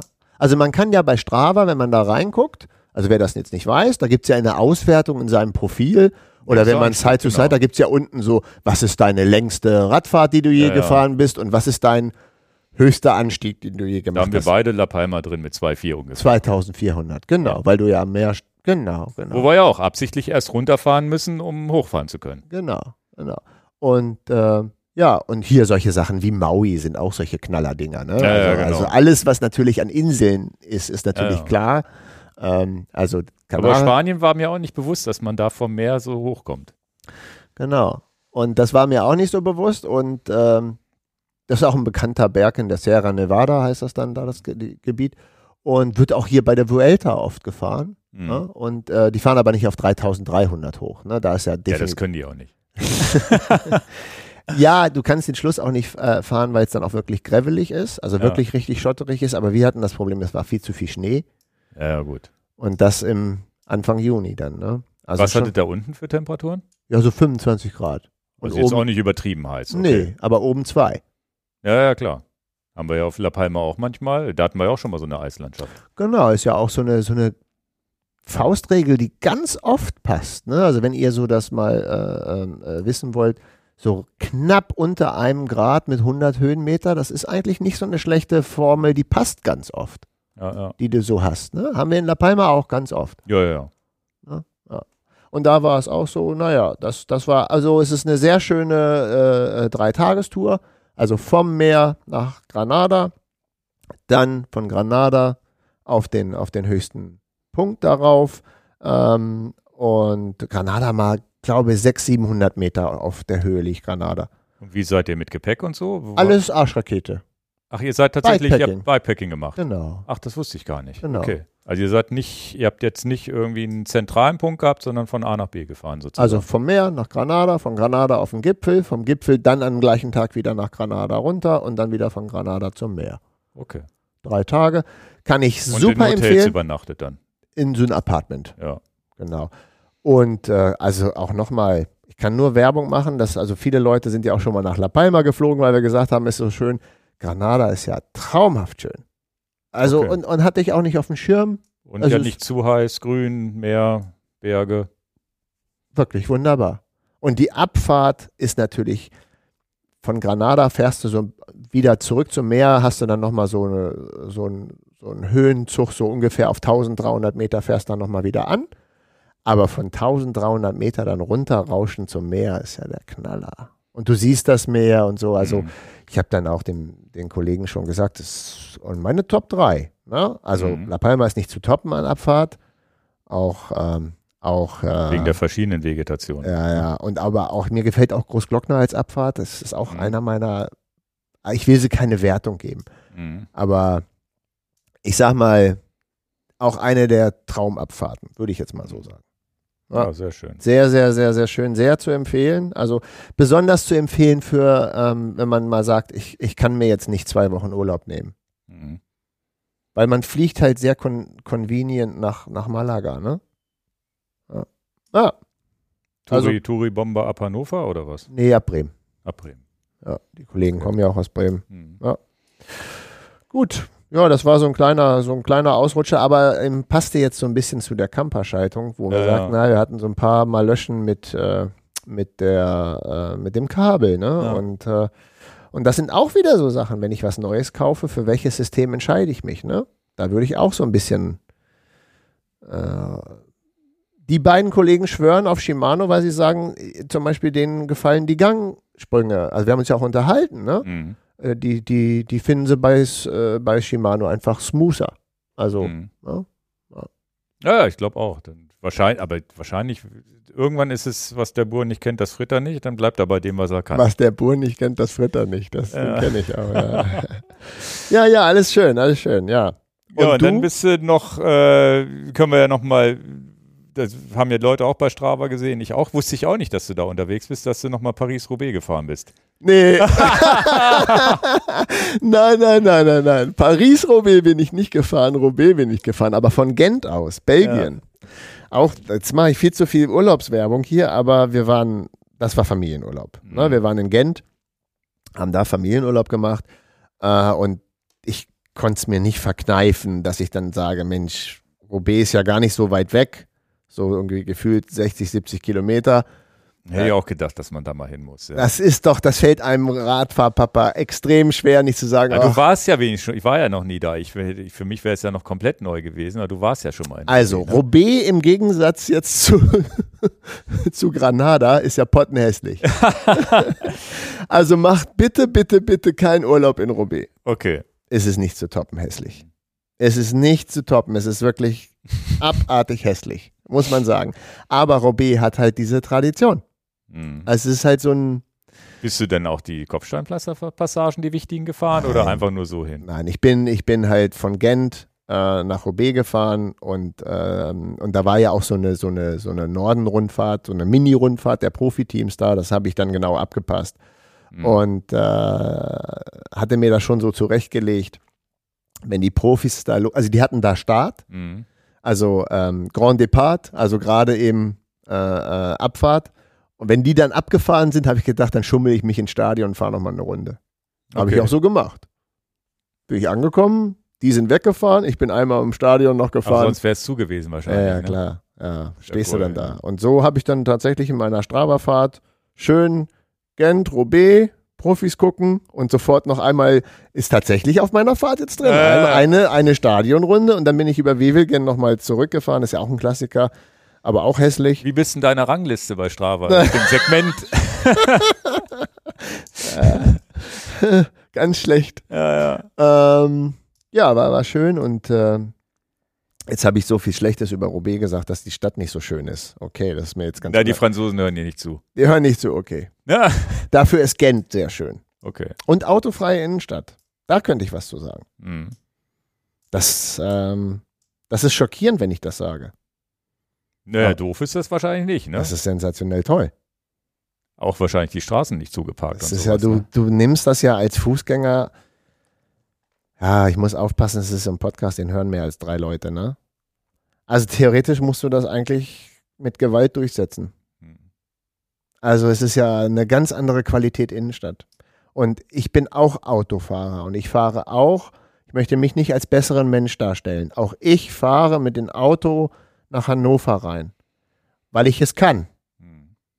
Würde der Gesetzgeber es mir nicht ermöglichen, dass ich die letzten drei Kilometer nach Hannover reinfahre, glaube ich, würde ich die Kröte schlucken, ohne zu murren, weil es eben einfach eine bessere Innenstadtqualität bietet. Und ich bin Autofahrer und ich weiß nicht, wie ich mich hier rechtfertigen soll, dass es keinen Shitstorm gibt. Jetzt bist du in einer Stadt, wo das mit Gewalt durchgesetzt ist und du merkst, ja, das ist auch wirklich bessere Lebensqualität. Aber wie muss ich mir das vorstellen? Das sind jetzt nicht alles Fußgängerzonen, sondern da sind auch Straßen, wo aber keine Autos mehr am Straßenrand da parken. fahren dann Busse Mhm. und da fahren dann Taxis, aber eben keine Privatpersonen mehr. Na, doof ist das nicht. Das ist ja genauso, wie ich immer sage, ich fände fänd Tempo 130 auf Autobahnen nicht doof, fahre aber selber 160, 180, weil ich es kann und darf. Und Aber die, die als, Schwierigkeit, und das ist dann. Und weil du als Langsamer auch immer der Doofe bist, der mehr aufpassen muss als der Schnelle. Ja, und, und ich kann es nicht richtig artikulieren. Ich entschuldige mich ja auch schon dafür, aber warum fahre ich mit dem Auto in die Innenstadt rein und fahre in Hannover ins Parkhaus in der Innenstadt rein? Weil ich es kann. Würde man. äh, Und, und, und, ich Ja, man würde gar nicht so viel an, an Convenience verlieren, wenn es nicht ginge. Ne, wenn, die, wenn, Wenn, dann, wenn drei dann die, Kilometer wenn, wenn vor der der. Rest der Infrastruktur funktioniert, Genau, nämlich darum geht es, Fahrrad, genau, genau, ne, habe ich einen Brompton im, im Kofferraum Genau. oder habe ich einen Bus, wo ich weiß, der Genau. fährt auch alle fünf Genau. Minuten und ich muss waren- nicht blöd im überfüllten Bus und ich Mhm. muss nicht vielleicht noch eine doofe Fahrkarte ziehen. Ich habe jetzt, äh, ich habe gar nicht auf Kilometer geguckt, aber gefühlt würde ich sagen, 15 Kilometer außerhalb von, von äh, Gent geparkt und äh, Straßenbahn kostet 2,50 Euro. Mhm. Was willst du mehr? Ja. Für 2,50 Euro kann ich ja in Hannover gar nicht parken. Also eine Stunde Ja, noch Fleisch. schöner wäre, wenn es alles ein bisschen. Ja gut, wenn du da wohnst, ist es wahrscheinlich convenient, weil du irgendein Ticket in der Tasche hast oder Wireless, sonst hier als Tourist musst du halt nochmal zum Automaten rennen wahrscheinlich. Ne? Ja, aber es war alles auch krass, ne? Also wie, äh, da, da, die sind auch ganz weit vorne. Da war auch so ein Food Festival in der Innenstadt und so, ne? Also, ja, ich sag's, wie es ist, ne? Kein Bargeld möglich. Wenn du nicht mit deinem Handy bezahlen kannst, bist du, kannst du nach Hause gehen. Mhm. Kannst du keine Cola kaufen und kein, kein Bier. Ja, hier ist es ja oft noch umgekehrt. Null Bargeld möglich. Und du Ja. bist auf dem Food Festival, kannst bar nicht bezahlen. Und Ja, auch wenn du, auch wenn du Pfand zurückbringst, ne? Äh, hier ist es jetzt ja bei McDonalds so, weiß nicht, ob du das mitgekriegt hast, da kannst du jetzt ja sagen, ich möchte einen Mehrwegbecher haben, kostet zwei Euro, Mhm. statt den, den Pappbecher, finde ich super, machen wir immer. Ja, ich renne mit meinem eigenen da mittlerweile rein. Ach, das geht auch? Ja, ja. Ah, das wusste ich nicht. Aber wenn du den, den, den Pfandbecher zurückbringst, gibt dir McDonalds die zwei Euro, egal ob wie du vorher bezahlt hast, in Bar zurück. Mhm. Und jetzt bei dem Food Festival in Gent, viel zu viel privat eigentlich. Aber naja, ist ja trotzdem interessant, wo wir stehen und wo andere Länder stehen und so. Nee, nee, nee, das kriegst du auch wieder auf dem Handy gut geschrieben auf deiner Karte. Mhm. Auch, ja, muss man sich ein bisschen umgewöhnen. Das sind ja nur Rand, äh, Randerscheinungen. Gehst du in, Han- äh, irgendwo hier in Deutschland auf, ein, ich sag mal, ein Volksfest oder irgendwas und kannst nicht bar bezahlen, haben die alle ganz schlechte Laune. Mhm. Ja, spannend. Also das mit dem Auto frei, glaube ich auch, wenn man das vernünftig strukturiert und macht, kann das eigentlich nur gut sein und vielleicht auch die Rettung der Innenstädte bedeuten. Weil du auch, weil es natürlich auch eine Qualität bietet, da auch mal zu wohnen und nicht nur zu arbeiten und einkaufen zu gehen. Und es war ja touristisch auch sehr besucht, wo die Leute auch sehr gute Laune hatten. Also, ja, also, äh, Ja, Gut, gut. spannend. ja, aber du warst ja auch unterwegs. Ich du war unterwegs. Beim Orbit Festival. Ja, gar nicht so viel unterwegs. Ne? Wo war ich? In Grömitz.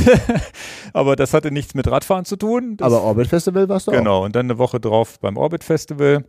Gravity Festival. Tatsächlich hatte ich nur einen Tag, auch aus privaten Gründen, weil wir da eine Feier hatten am nächsten Tag. Konnte ich nur Freitag anreisen, Samstag eine Tour damit machen. Und ja, war, war relativ, das hat Vor- und Nachteile. Ne? Es war so Gleiche Location, gleiche. Location, man wusste, was auf einen zukommt und Ich war letztes Ne, Jahr da. man kannte die Infrastruktur schon und so weiter. Hatte Vorteile, hatte aber auch den Nachteil, dass man das Gefühl hatte, oh, man kennt ja alles schon so ein bisschen. Ne? Ah. Also auch die Strecken. Und ähm, dann gab es wieder einen Orbit, einen kleineren Orbit, 83 Kilometer, damit das nicht so lange dauert, weil dieses 130 Kilometer Ding vom letzten Mal war wohl für viele auch ein ganz schönes Brett, die dann danach nicht mehr irgendwie feiern konnten. Oh, erinnert dich daran. Da haben wir, ja, ja, wir haben doch geschimpft über den Sand. ja, ja, genau. Und ähm, ja, dieses Jahr war das ein bisschen anders strukturiert. War halt einmal auch das 83 Kilometer, das auch sogar als Rennen, also sind ein paar im Rennmodus gefahren. Richtig krass. Ach. Wir ganz normal, beziehungsweise ich habe den ersten Part um die Seen rum nochmal gemacht, den kannte ich ja auch schon, wo ich gesagt habe, der war so schön, den fahre ich nochmal. Aber es war mir zu wenig, wieder eine ähnliche Strecke zu fahren. Und in der Orbit, ähm, er hatte so eine Collection gemacht für das Gravity Festival, da waren dann noch andere Strecken drin, da war dann so eine 90 Kilometer Tour an den, an, an so einen Schilochsee, glaube ich, hieß der. Da ging das vorbei und auch so halb Asphalt, halb Straße, halb Sand. Da war auch alles wieder mit dabei, was man so brauchte. Und da habe ich mir dann so eine Kombi gemacht. Ich bin erst halben Orbit gefahren und habe dann diese 90 Kilometer Strecke, damit ich mal was Neues sehe. Und ich glaube, das wäre auch so die Variante, wo ich sage, das nächste Mal muss man wahrscheinlich so ein Festival woanders machen, weil ja man sonst die Strecken schon alle kennt. Mhm. Da habe ich so, so ein bisschen das Gefühl gehabt, das war da schon so, wo ich dachte, na gut, eigentlich hätte ich ja Bock, nochmal eine neue äh, Gegend kennenzulernen. So, warum wir ja immer zu diesen Orbits fahren. Mhm. Hab da auch den ersten Teaser gesehen, was es so für Orbits gibt dieses Jahr. Ah. Gab es von Komoot äh, so ein kleines Plakat. Ähm, bei uns in der Nähe relativ viel. Also ich habe gesehen, in Braunschweig startet was. Mhm. Also verbotene Stadt. Ingo. Und ich meine, wir haben das, das war alles so, so, so nur so angedeutet. Man konnte es nicht im Detail sehen. Ich meine, äh, Bremen gab es einen und noch im Raum Celle auch nochmal einen. Mhm. Also ganz relativ viel bei uns in der Nähe. Dann unser ja auch, Südhannover. Mehr oder weniger das, was ich geplant habe. Ja, aber sonst ähm, immer wieder eine Empfehlung, dahin zu fahren. Ne? Mhm. Gutes Essen, diesmal ganz vegan. Ähm, Leider, wie gesagt, konnte ich nicht so lange bleiben, wie ich gerne gewollt hätte. Na, das war dann für eine Nacht. Aber dadurch, dass man es schon kannte, war es auch wieder gut, weil man wusste, was auf einen zukommt. War mit André da, Stefan war auch mit dabei. Okay. Auch alle nur einen Tag oder was? Genau, die konnten auch nicht so lange. Wir waren, wir waren eigentlich, war das ein bisschen schade, dass wir nur diesen einen Tag konnten, aber okay. ist halt manchmal wie es ist. Ist halt Pfingsten auch, ne? Mhm. Das ist halt auch immer terminlich für die einen super, weil sie viel Zeit haben. Ich glaube, für die jüngeren Leute wahrscheinlich am ehesten super, für die, die ein bisschen Familie haben oder ne, da sind ja manchmal auch private Feiern an dem Wochenende und so, ist es halt schwierig. Bei dir war es jetzt, ging es ja jetzt auch nicht. Na, ich war letztes Jahr da und, und ich fand, ich konnte jetzt nicht ausschlagen da. Also Malaga. Nee, genau, ja, ja. Mal Malaga hätte ich auch mitgemacht, so ist es nicht. Ja also ich kann, aber das kann, es, es, es ist ja immer da. Ja. Ich habe ein paar Fotos im Hintergrund, wie gesagt. Das war trotzdem, glaube ich, dass es beim nächsten Mal hoffe ich, dass es dann irgendwo anders sein wird. Ich glaube auch, dass es immer noch, also es waren auch wirklich ähnliche, die ähnlichen Leute wieder da. Mhm. Also ich glaube, es ist immer noch so vom Einzugsgebiet, dass man da von Hannover oder von München, ich habe auch ein paar, habe auch viele kennengelernt da, das war auch cool, mit vielen gesprochen die so ein bisschen überregional dahin gefahren sind. Aber es ist doch schwierig, von der Anreise doch schwierig zu sagen, okay, da will ich hin. Mhm. Ähm, ich, ich habe ihm, ich, ich sage ja zu Raphael immer, Mensch, mach doch hier Hannover oder, oder, oder Harz oder Kassel oder sowas, wo, wo man so von ganz Deutschland hinfließen ja, kann. Ja, irgendwas in der Mitte, ne? Weil dann kommen bestimmt doppelt so viele Leute, kann okay. ich mir vorstellen. Okay. Nee, das war das. Ähm, aber was ist jetzt mit deinem Orbit? Wolltest du nicht mal erzählen, was du geplant hast? Ja, ich habe jetzt ein Thema noch, bevor wir mit zu meinem Orbit kommen. Ist ja, dass wir das Video jetzt öffentlich haben mit dem Fahrsicherheitstraining. Da würde ich nochmal gerne drüber sprechen. Genau. Kam, glaube ich, ganz. Also, ich glaub, da, da, schließt ich, sich ich, der Kreis auch zum Gravity Festival, ja. dass ich in diesen ganzen Wurzelpassagen oder auch im Sand, Sand war wieder so ein Ding, wo ich ausgeklickt habe. Ähm, witzigerweise habe ich den Sand dann gelernt, als wir als ich dann, ich bin ja erst in dieser Riesengruppe mit diesen Orbiter, die erste halbe Orbitstrecke. Da sind ja viele Leute auf der Strecke und in diesen Trails hintereinander weg und dann kam der Sand und ich klicke aus und Leute um mich rum und so. Dann, und dann bin ich ja dieses 90 Kilometer Stück, weil alle anderen sind ja diese anderen Strecken an den nächsten Tagen gefahren. Mhm. Ich war ja der, der an dem nur den einen Tag hatte und dann bin ich die 90 Kilometer Strecke halt alleine mehr oder weniger gefahren. Hier die, An die André und Stefan wollten den Orbit zu Ende fahren und ich habe gesagt, nee, ich fahre jetzt, ich will was Neues kennenlernen. Und als ich alleine unterwegs war, und dann auch mit dem Hintergrundwissen mit unserem Fahrsicherheitstraining und so weiter. Und da habe ich dann irgendwann das geschafft, dass ich durch diesen Sand fahren konnte, besser als vorher. Mhm. Das kann ich aber nicht, wenn 15 Leute um mich rum sind und mich überholen oder einer hinter mir ist und ich das Gefühl habe, ich bremse den aus oder sonst wie. Und da habe ich mich dann so langsam rangetastet. Wenn der zu tief war, gibt es ja auch Fotos im Hintergrund, ging es nicht. Ne? Aber das muss ich sagen, dieses Fahrsicherheitstraining, Video vom letzten Wochenende mit Mike Kluge, hat mir doch viel gebracht, obwohl ich noch nicht so als Hausaufgabe diese Übungen auch immer noch weitermache, aber es hat so viel gebracht. Wenn es mal steil berg runter geht, was muss ich machen? Wenn es eng um die Kurven geht, nicht ausklicken zu müssen, weil ich jetzt auf einmal langsam eng um die Kurven komme, auch auf meiner Nicht-Schokoladenseite und so. Das ist schon, ich sagen muss, da ist doch schon so viel hängen geblieben bei nur einem blöden Tag, wo wir noch nicht mal in die Tiefe gehen konnten, weil wir ja viel gedreht haben und so Wir haben weiter. ja auch viel gefilmt, genau. Das ist, äh, Ja, also da ist, und da ist schon so viel hängen geblieben, da kann, ich kann das nur jedem ans Herz legen, wenn ihr da irgendwie eine Chance habt, ähm, ja, wann, äh, hier im, im, im, im Herbst vielleicht hier mitzu, warte mal, jetzt habe ich hier den Link ver verballert, ich habe hier gerade was geklickt. Ähm, wenn ihr da irgendwie eine Chance habt, das mitzumachen, oder auch äh, Mike Kluge hat ja diese Trainings äh, deutschlandweit, bietet er ja auch an, viel mit Mountainbike, aber das Gravel-Training ist, glaube ich, ausschließlich jetzt hier bei uns im Deister. Das hat so viel gebracht und weiß ich nicht, also da, weiß nicht, ist da bei dir auch viel hängen geblieben? Du bist ja sicherlich, und das haben ja auch viele gesehen, fitter von vornherein und mutiger von vornherein gewesen. Du hast die zwei Paletten gemacht, Aber um du bist dieses st- st- steile Wurzelstück gefahren. Hast du trotzdem was mit nach Hause genommen? Ja, ja, das in jedem Fall. Und vor allen Dingen ist es ja ein Unterschied, ob ich das mit einem Gravelbike mache oder mit einem Mountainbike mache. Mit dem Gravelbike technische Sachen zu fahren, die mehr Mountainbike-lastig sind. Und das sind ja dann immer die Grenzsituationen. Das ist ja viel schwieriger, als wenn du das mit, dem- mit, mit dem Mountainbike machst. Auch die Sitzposition ist ja sportlicher. Mit dem Mountainbike ist die aufrechter. Das ist dann gar nicht so, ähm, das ist den Leuten gar nicht so klar, dass es, wenn es eine super steile Abfahrt ist, dass es ja mit dem Mountainbike viel, viel einfacher ist, Ja, weil du ja. ja auch einfach aufrechter sitzt. Und äh, ja, Wurzelpassagen und auch Treppen runterfahren, wenn du keine Federgabel hast, ist ja auch komisch. Hat ja Mike auch off-topic dann zu uns immer gesagt, hat gesagt, naja, eigentlich ist das ja nicht das richtige Rad für sowas. Genau. Trotzdem, diese Übungen bringen dir halt ultra viel Sicherheit, auch auf dem normalen Weg, den du fährst.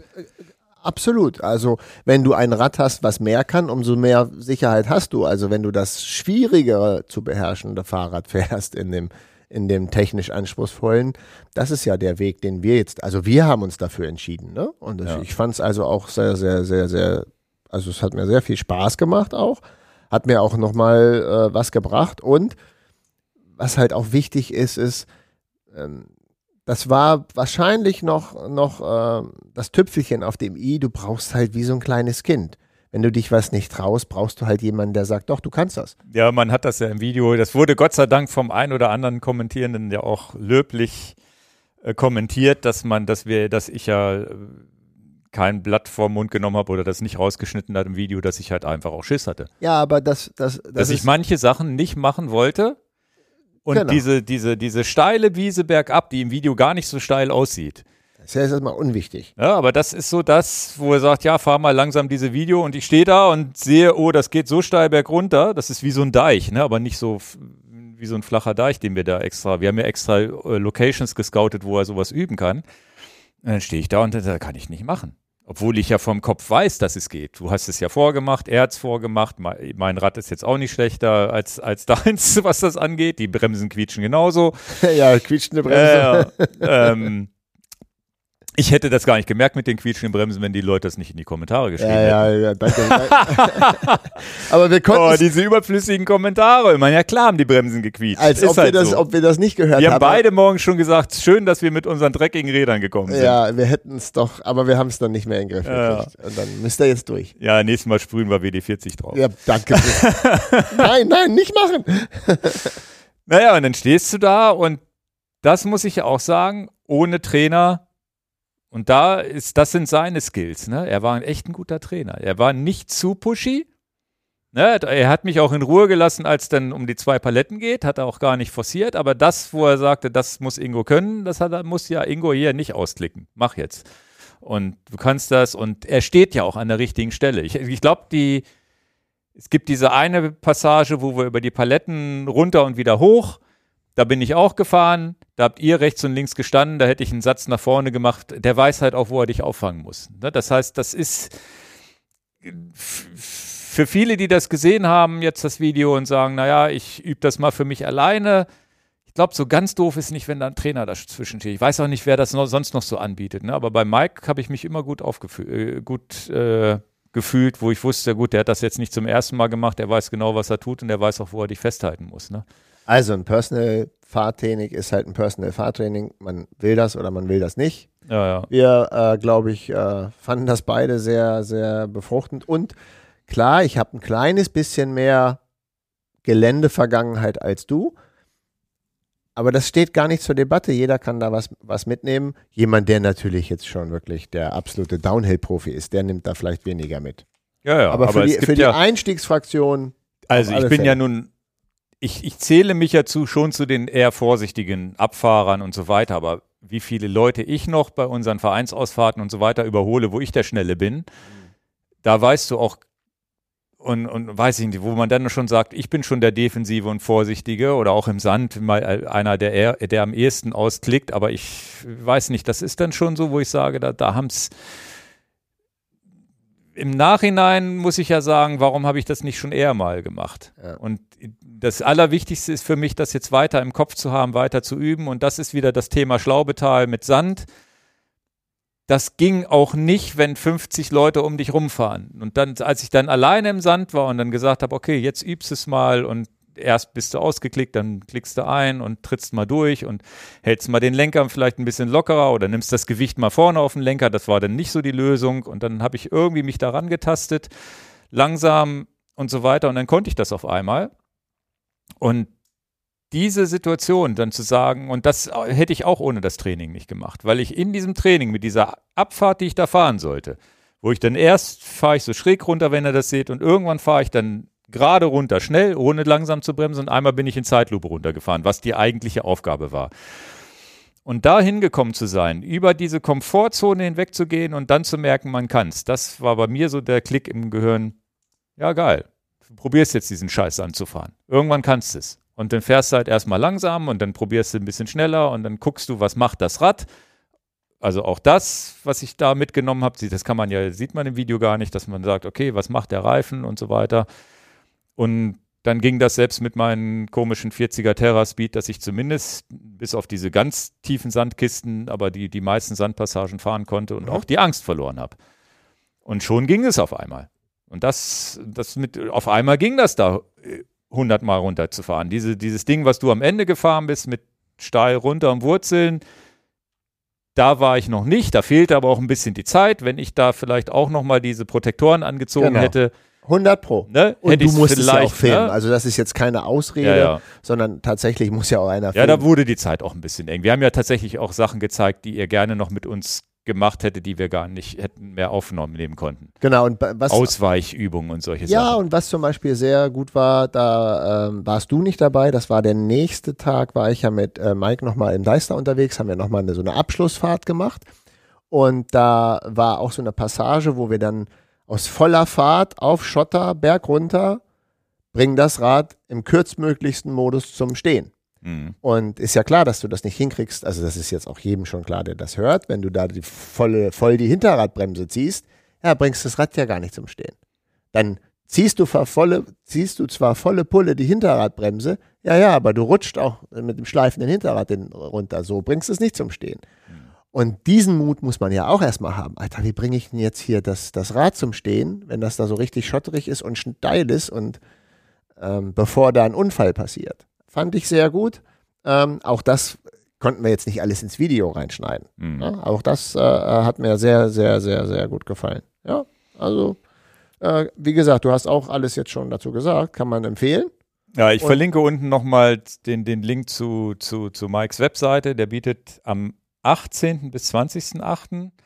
Freitag bis Sonntag und Sonntag bis Dienstag, 20. bis 22.8. will er versuchen, hier in, in oder, oder bietet er an, diesen Kurs hier in Hannover zu machen.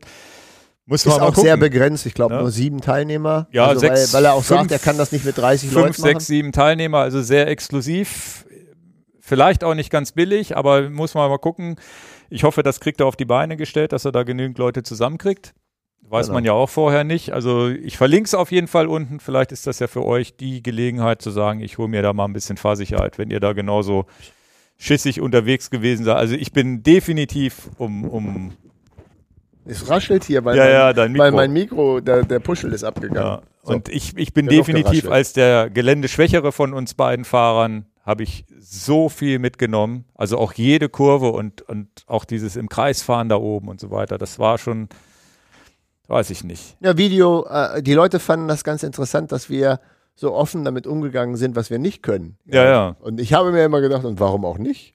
Also, ja, aber tatsächlich bin ich ja der, der, der noch größere Nichtskönner gewesen und jetzt, wo ich jetzt, ich würde jetzt auf einem ganz anderen Niveau da. Und trotzdem würde ich jetzt, weiß ich nicht, ich bin auch am überlegen, wenn ich es irgendwie schaffe, muss ich wahrscheinlich am einen der Termine auch nochmal dahin, weil ich würde wieder ein Stück weiter gehen können und vielleicht den nächsten Schritt gehen können, den ich jetzt nicht kann. Ich habe auch beim im Schlaubetal über den Ast drüber gefahren und so. Das hätte ja. ich doch vor dieser Palettenübung nie gemacht. Ah, ah. Also echt, echt cool. Sehr schön. Sehr also schön. ist eigentlich ist das wie beim beim Autoführerschein wenn man nicht von der Jugend auf das im Verein mal gelernt hat, eigentlich gehört das jetzt für uns Erwachsenen, die irgendwann mal anfangen, Gravelbike, gehört das ja eigentlich fast, ja, wie so ein ADAC-Fahrradtraining beim Auto auch. Eigentlich muss man es mal gemacht haben. Ja. Also, das äh, so viel dazu. Dann kommen wir zum Orbit in Hannover und dann sind wir auch schon durch mit der Sendung. Weil den hast du jetzt ja ganz alleine gescoutet. Genau. Also das war auch tatsächlich und dadurch, dass wir so ein, so ein kaltes und nasses Frühjahr hatten, war das auch gar nicht so, dass wir großartig viel gemeinsam machen konnten.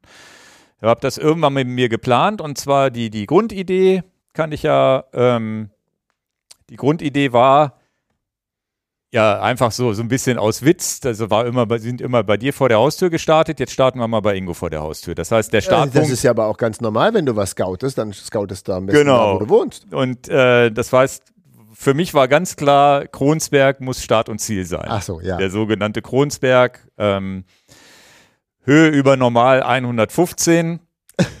Dazu muss man sagen, 85 ist schon die Grundhöhe da in der Gegend. ähm, oder 105 sogar nur. Ich glaube aber 115. Gibt es öfter bei Strava dieses Foto bei mir. Ne? Und dann äh, war, war das zweite Ziel, war, dass auch ungeübte Fahrer möglichst die Chance haben, im hellen Los und im hellen anzukommen.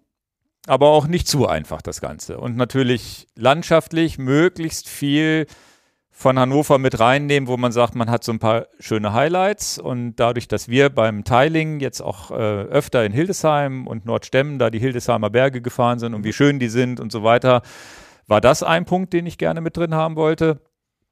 Und ähm, danach Marienburg und so kann man auch schön graveln und der Deister musste natürlich trotzdem noch mit rein und so ein bisschen die, die hatte ich bei mir in der Umgebung im Kronsberg, weiß ich halt, Kanal ist eine schöne Schotterautobahn und es gibt so schöne Seenplatten dabei und also, oder Seen äh, in, in der Nähe von Kolding und so weiter. Das, das war halt alles so, war so die Grundidee. Und dann fängst du halt an, bei Komoot das mal zu klicken und dann muss, bin ich das in Etappen halt alles mal abgefahren.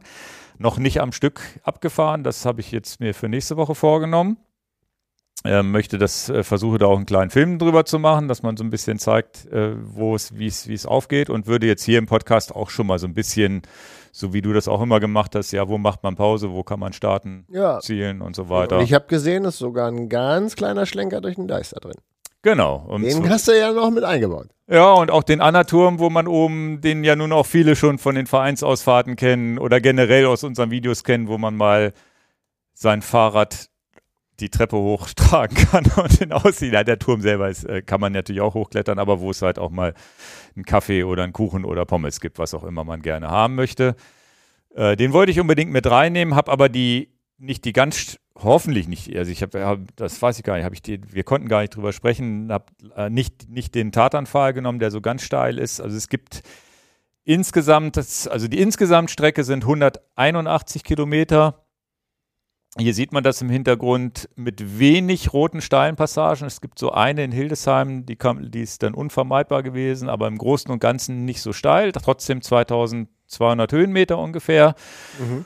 Und ähm, ja, und geht, startet, wie gesagt, Startpunkt geplant ist, ist der, der, der, der Kronsberg in Hannover, Bemerode. Da kommt man auch mit der Straßenbahn irgendwie gut hin, wenn man tatsächlich mit dem Zug anreist. Ich kann ja mal die Strecke hier nochmal zurückschalten. Und äh, Hildesheim ist natürlich für die, die aus Su Süden kommen, die können gut in Hildesheim starten. Das ist ja beim Orbit grundsätzlich so, du hast einen Rundkurs, ja. wo auch immer du auf die Strecke gehst. Ja, und wenn du von der A2 aus Richtung Dortmund kommst, dann ist vielleicht der Deister ein guter Startpunkt. Mhm. Und das so hast du eigentlich da ganz gute, gute Möglichkeiten zu starten.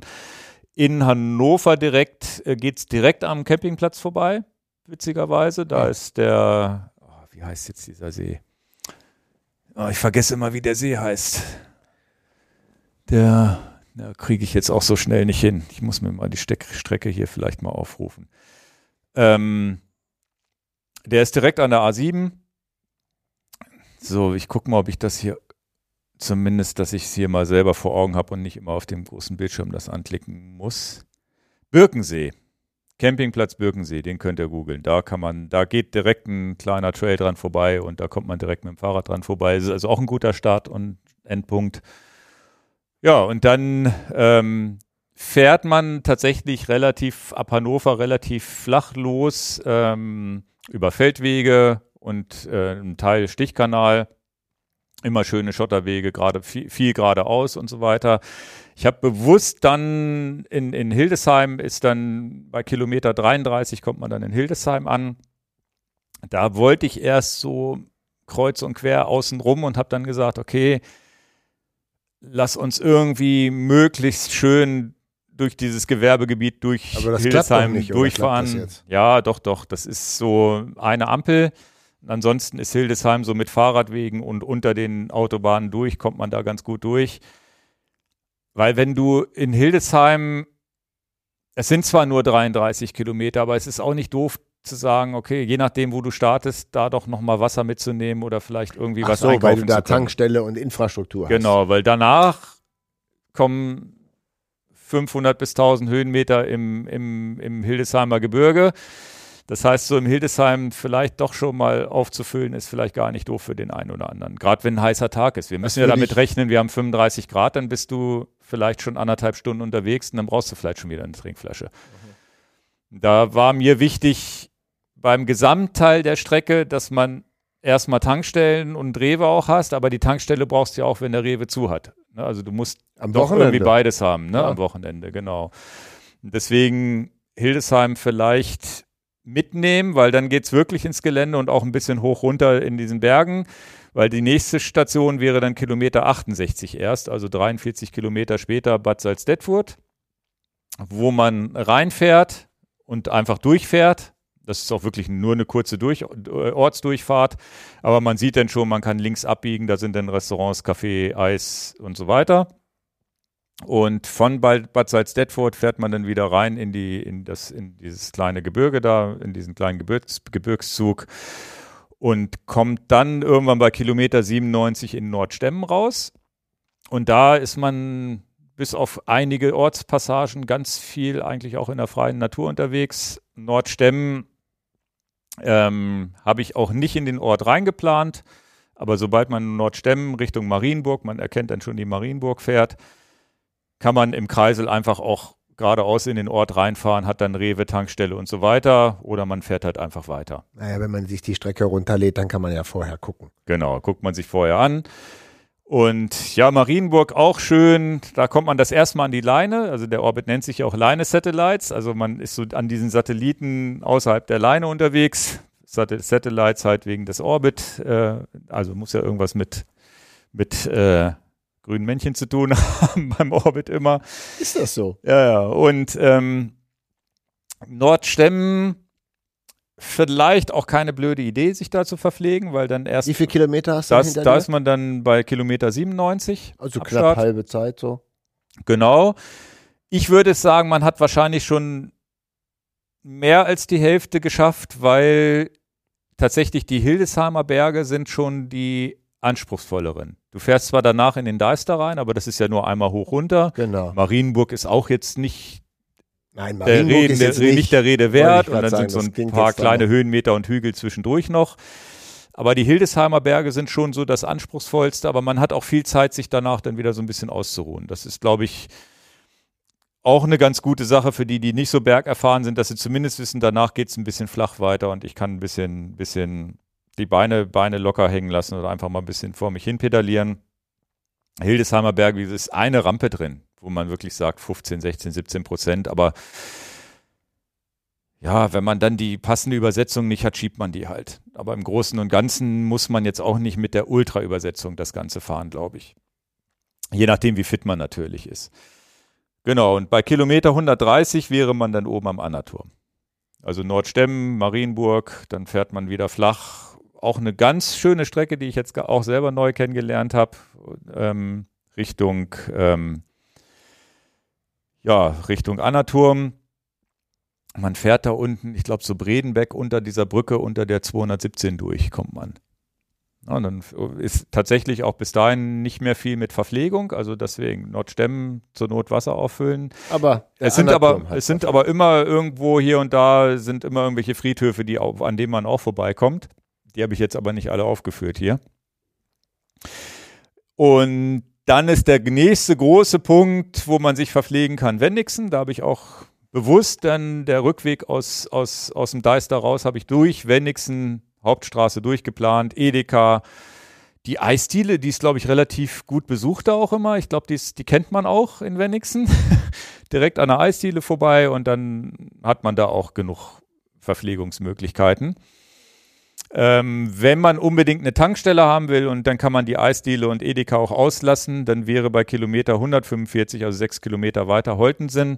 Ist auch eine der blödesten Teile der Strecke, weil man wirklich Holten sind, einmal egal wie du es machst, du musst irgendwie über die Ampel rüber, über diese 217 und viel Verkehr und sonst Hatten wie. wir bei unserer ersten Vereinsausfahrt. Musst du rüber. Kommst, hast keine Chance dran vorbei. Gibt es keinen Tunnel, ja. ist äh, total aber das ist ja auch kein Problem. Also aber da ist ja Meckes und eine Tankstelle.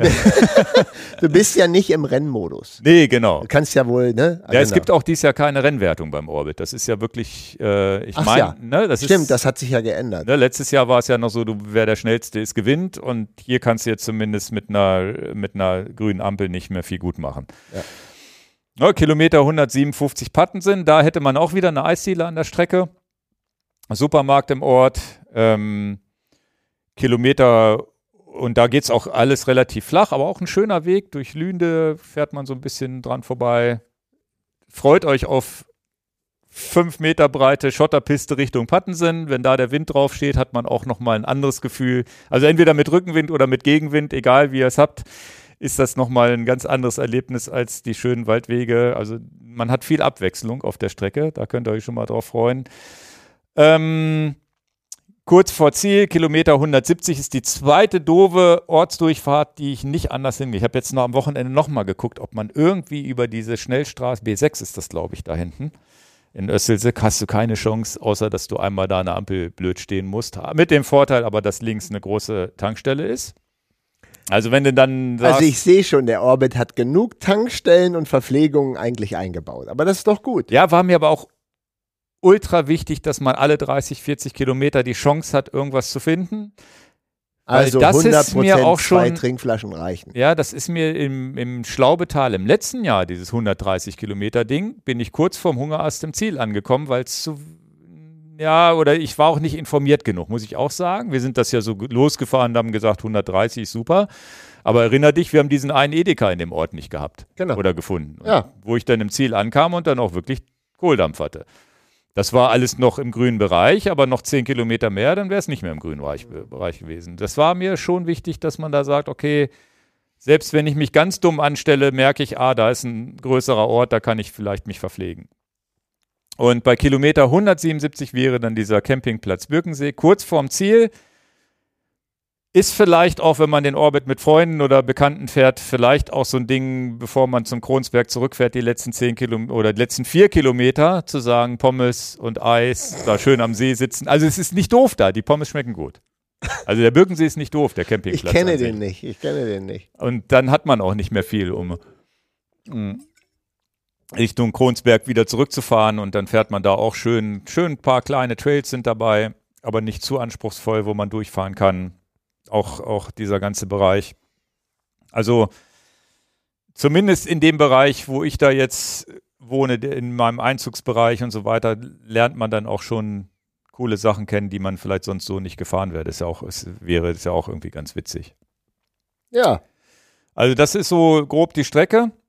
Wie lange hast du jetzt dafür geplant für die, also für die Strecke? So, also gescoutet, meine ich, dass du die auf die Beine gestellt hast.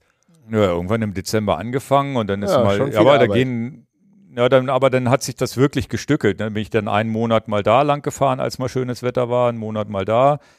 Und tatsächlich die Hochzeit waren dann jetzt, wo das Wetter besser wurde, wo ich dann gesagt habe, okay, jetzt muss ich nochmal da starten. Da bin ich auch wirklich mit dem Auto Richtung Hildesheim gefahren, um noch Hildes. Hildesheim zur Burg musste ich planen und dann musste ich auch wieder zurück zum Auto. Ich ko- konnte, ne, das war nie so die Zeit da zu sagen, ich fahre jetzt mal die 180 am Stück und es ist auch ein Zeitfresser. Ne? Du musst ja dann gucken, wenn du eine Strecke kennenlernst, die nicht fahrbar ist, musst du ja zurückfahren und sagen, ja, wo fahre ich ein Alternativ lang?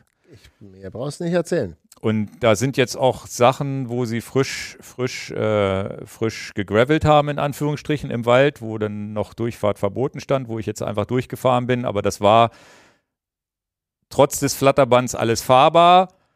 Und da muss ich jetzt, gut, ich fahre den nächste Woche, dann sehe ich es ja nochmal, aber da muss ich jetzt davon ausgehen, wenn das damals schon fahrbar war, vor drei, vier Wochen, wird es jetzt wahrscheinlich auch die Sperre weg sein. Oder diese Schilder, die sie da gestellt haben. Weißt du natürlich auch nie. Also es ist ja, Wolltest glaube du ich. das dann am Wochenende fahren? Weil da Nee, wäre wir- ja dieses 24-Stunden-Rennen. Nee, davor. Okay. Davor. okay. Genau, 24-Stunden-Rennen Breling fahren wir ja auch noch.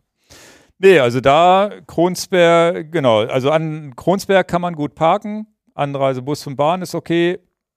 Straßenbahn 700 entfernt. Kronsberg ist auch sofort, ist auch Supermarkt und alles, also kann man sich auch verpflegen. Ähm, Aber Camping- stollige Reifen sind auch Pflicht. Kein ja, Slick möglich. 40, 40, ich, 40 Millimeter Terra Speed ist so das, was ich fahren werde und auch beim Scouten gefahren bin, wo du vielleicht die eine Abfahrt, wo ich sagen würde, musst du ein bisschen vorsichtiger fahren, wenn du vielleicht ein bisschen dünnere Reifen hast oder trotz, trotz Fahrradtraining bin ich das vorsichtiger gefahren. Ansonsten eigentlich alles, äh, alles gut fahrbar mit 40 Millimeter, muss kein 650B sein. Übersetzungsmäßig glaube ich eine 1 zu 1 könnte reichen, wenn man fit ist, also weil, aber die, da drückt man dann ja trotzdem, diese 18 Prozent drückt man dann doch schon ganz schön.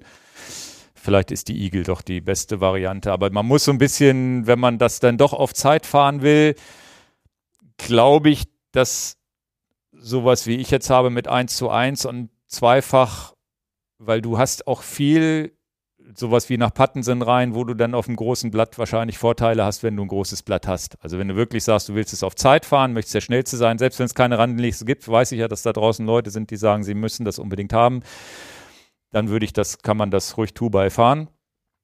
Ansonsten ist natürlich so eine Eagle Access, so wie wir sie auf dem White fahren, sicherlich auch die perfekte Wahl, weil du kommst überall gut lang. Und ja, eigentlich wenig, wenig, wenig Einschränkungen, würde ich sagen. Und ich hätte jetzt zeitlich gedacht, ja, die schnellen Leute fahren das wahrscheinlich in sieben, sechs, sieben, acht Stunden oder so, keine Ahnung. Und ich glaube, wenn man wirklich sagt, man macht es gemütlich oder ist nicht so der trainierte, Zehn schon. ja, ich würde mal sagen maximal 12, 13. Ne, wenn man wirklich sagt, man fährt da untrainiert rein.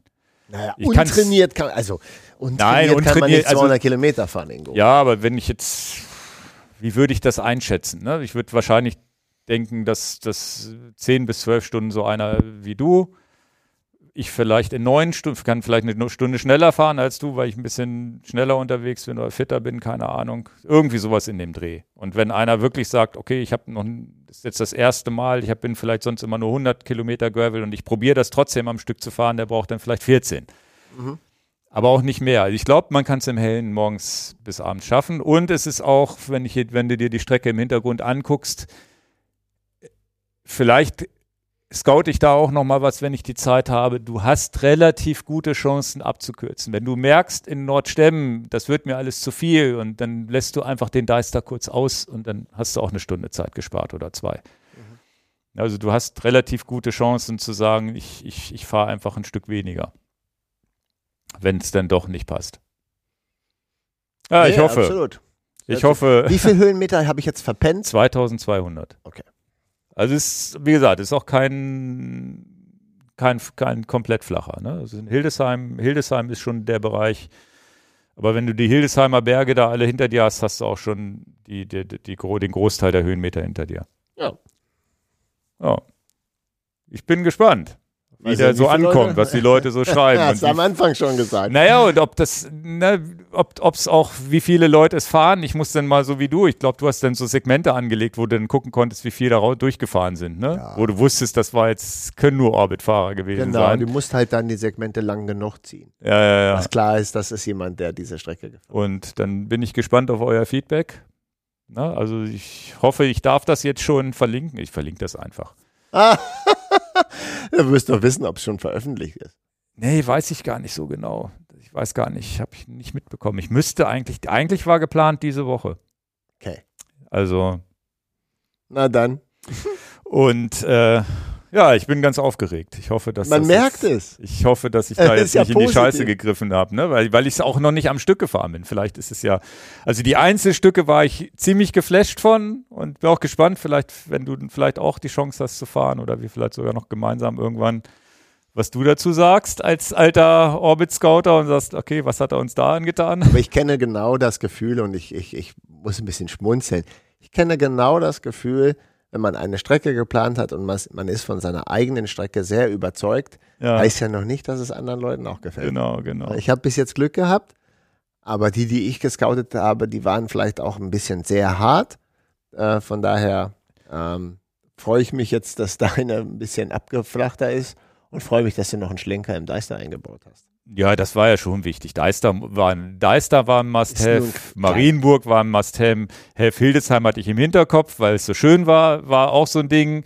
Und Kronsberg als Startziel musste ich halt gucken, dass ich da, da wusste ich, aber das war ja auch das, und das ist ja das Schöne für dich auch, das ist ja auch eine Gegend, die du noch nie abgefahren bist. Mhm. Wo du wahrscheinlich auch sagst, okay, sogar, und hoffentlich auch am Ende sagst, außer dass es flach ist, ist es hier ja gar nicht so doof. Ne? Also, dass, dass du dann auch merkst, okay, ist ja auch eine ganz schöne Gegend. Weil ich Absolut. glaube, wenn du das fährst, wirst du auch sagen, okay, da sind so, so, so Ja, aber haben, so ist es. Der, wir haben die Derneburg, da ist es wunderschön, die hat man noch nicht gesehen. Bad Salzdetwood ist ein, ein kleines, schönes Städtchen. Dann hast du die Marienburg. Du hast auch viele kleine Schlösser und Burgen. Ein altes Wasserwerk da bei uns in Bledeln und solche Sachen. Also es sind viele kleine Sachen, wo man sagt, okay, hier bleibe ich mal stehen und mache vielleicht auch ein Foto. Hoffe ich jedenfalls. Also schickt ja. auch gerne Fotos zu, wenn er welche macht.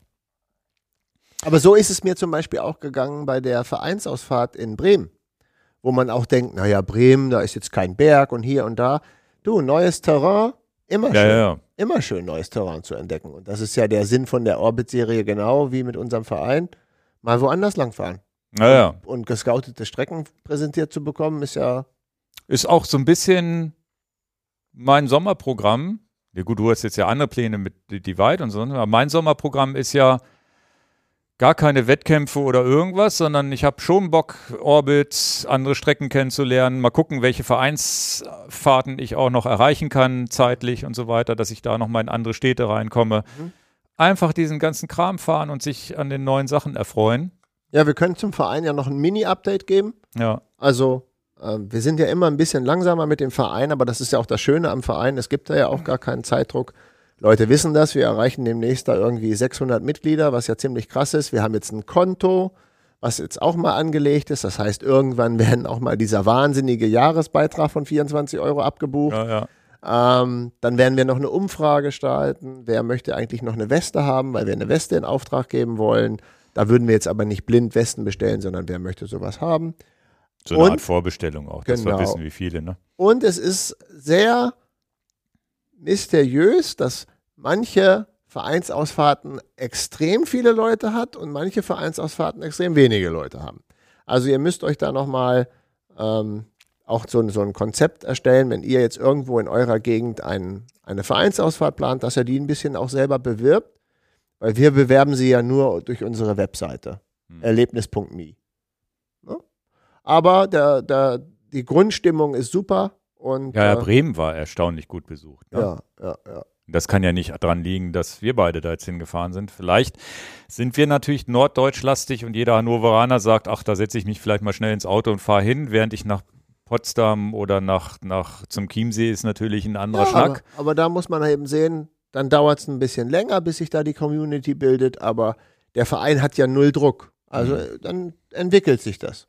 Ja, ja. Also es ist ja, wie gesagt, es ist ja alles. Und was das Gute ist, ihr könnt ja auch immer bei den gemachten Ausfahrten die Strecken, da, da das ist ja was, was wir nicht mitkriegen, wenn sich Leute sagen, ach, ich fahre die Strecke nochmal für mich alleine oder Aber mit das Freunden ist ähnlich oder was auch wie immer. was du jetzt hier mit dem Orbit hast. Dein GPS-File von deinem geplanten Orbit, den kann man, also natürlich jederzeit einfach runterladen und fahren. Genau. Das ist im Verein, ist im Verein genau das Gleiche. Einfach runterladen, fahren. Und das ist ja das, was auch, auch Spaß macht. Man weiß, man kriegt eine fertige Strecke. Und in Bremen müsst ihr einfach umplanen.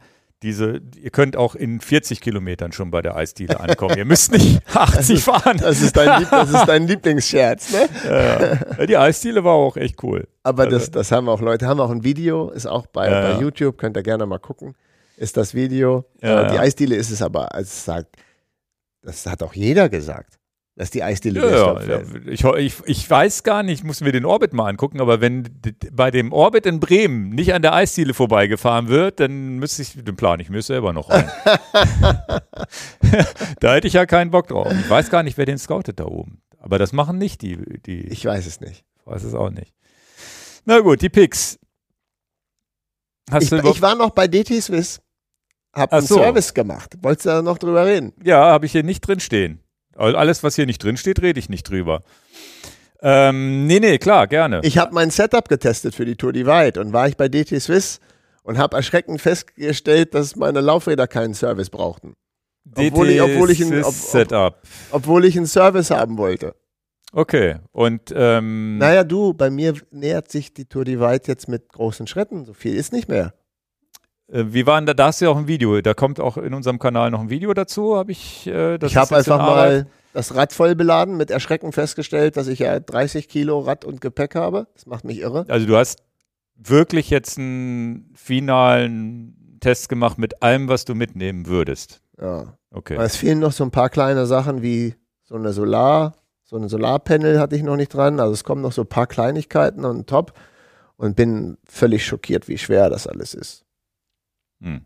Naja, das Rad wiegt 12,7 Kilo und bepackt war ich geschummelterweise bei 30, eher 31. Das ist schon ganz schön viel Gewicht für so eine lange Tour. Also nur das Gepäck 31. Nein, Oder insgesamt. Dann. insgesamt. Also du hast 18 Kilo Gepäck. 18 Kilo vor. Ja, aber hört sich gar nicht so viel an jetzt. Ist aber erschreckend viel. Mit Zelt und allem, ne? Ja, aber wenn du natürlich so eine steile Wand da hochfahren musst und dann musst du das eventuell mal tragen, trag doch mal einen 30 Kilo Koffer. Hat da keiner Bock drauf. Also Nee, es gibt ja, Tragen ist krass. Ja. ja, aber du hast natürlich Passagen, wo du es tragen musst. Was willst du denn machen? Und Kannst nicht alles Einsparpotenzial? fahren. Nichts. Also, ja. Also dann geht's auch wirklich ins Eingemachte. Also weglassen. Da ist halt die große Frage. Weil viele machen ja Learning by Doing und lassen dann Sachen während der Fahrt irgendwo weg, wo sie merken, okay, das habe ich jetzt gar nicht, doch gar nicht ausgepackt. Wie gesagt, ich bin der Meinung, ich kann nichts weglassen. Na, aber 18 Kilo wüsste ich jetzt auch nicht. Das ist schon sehr, sehr eng. Mit Zelt, Schlafsack, Klar. Isomatte äh, Alles sind ja schon dabei. mal 5 Kilo weg wahrscheinlich. Das Ne? ist alles. Und Powerbank. GoPro wollte ich auch nicht zu Hause lassen. Hm.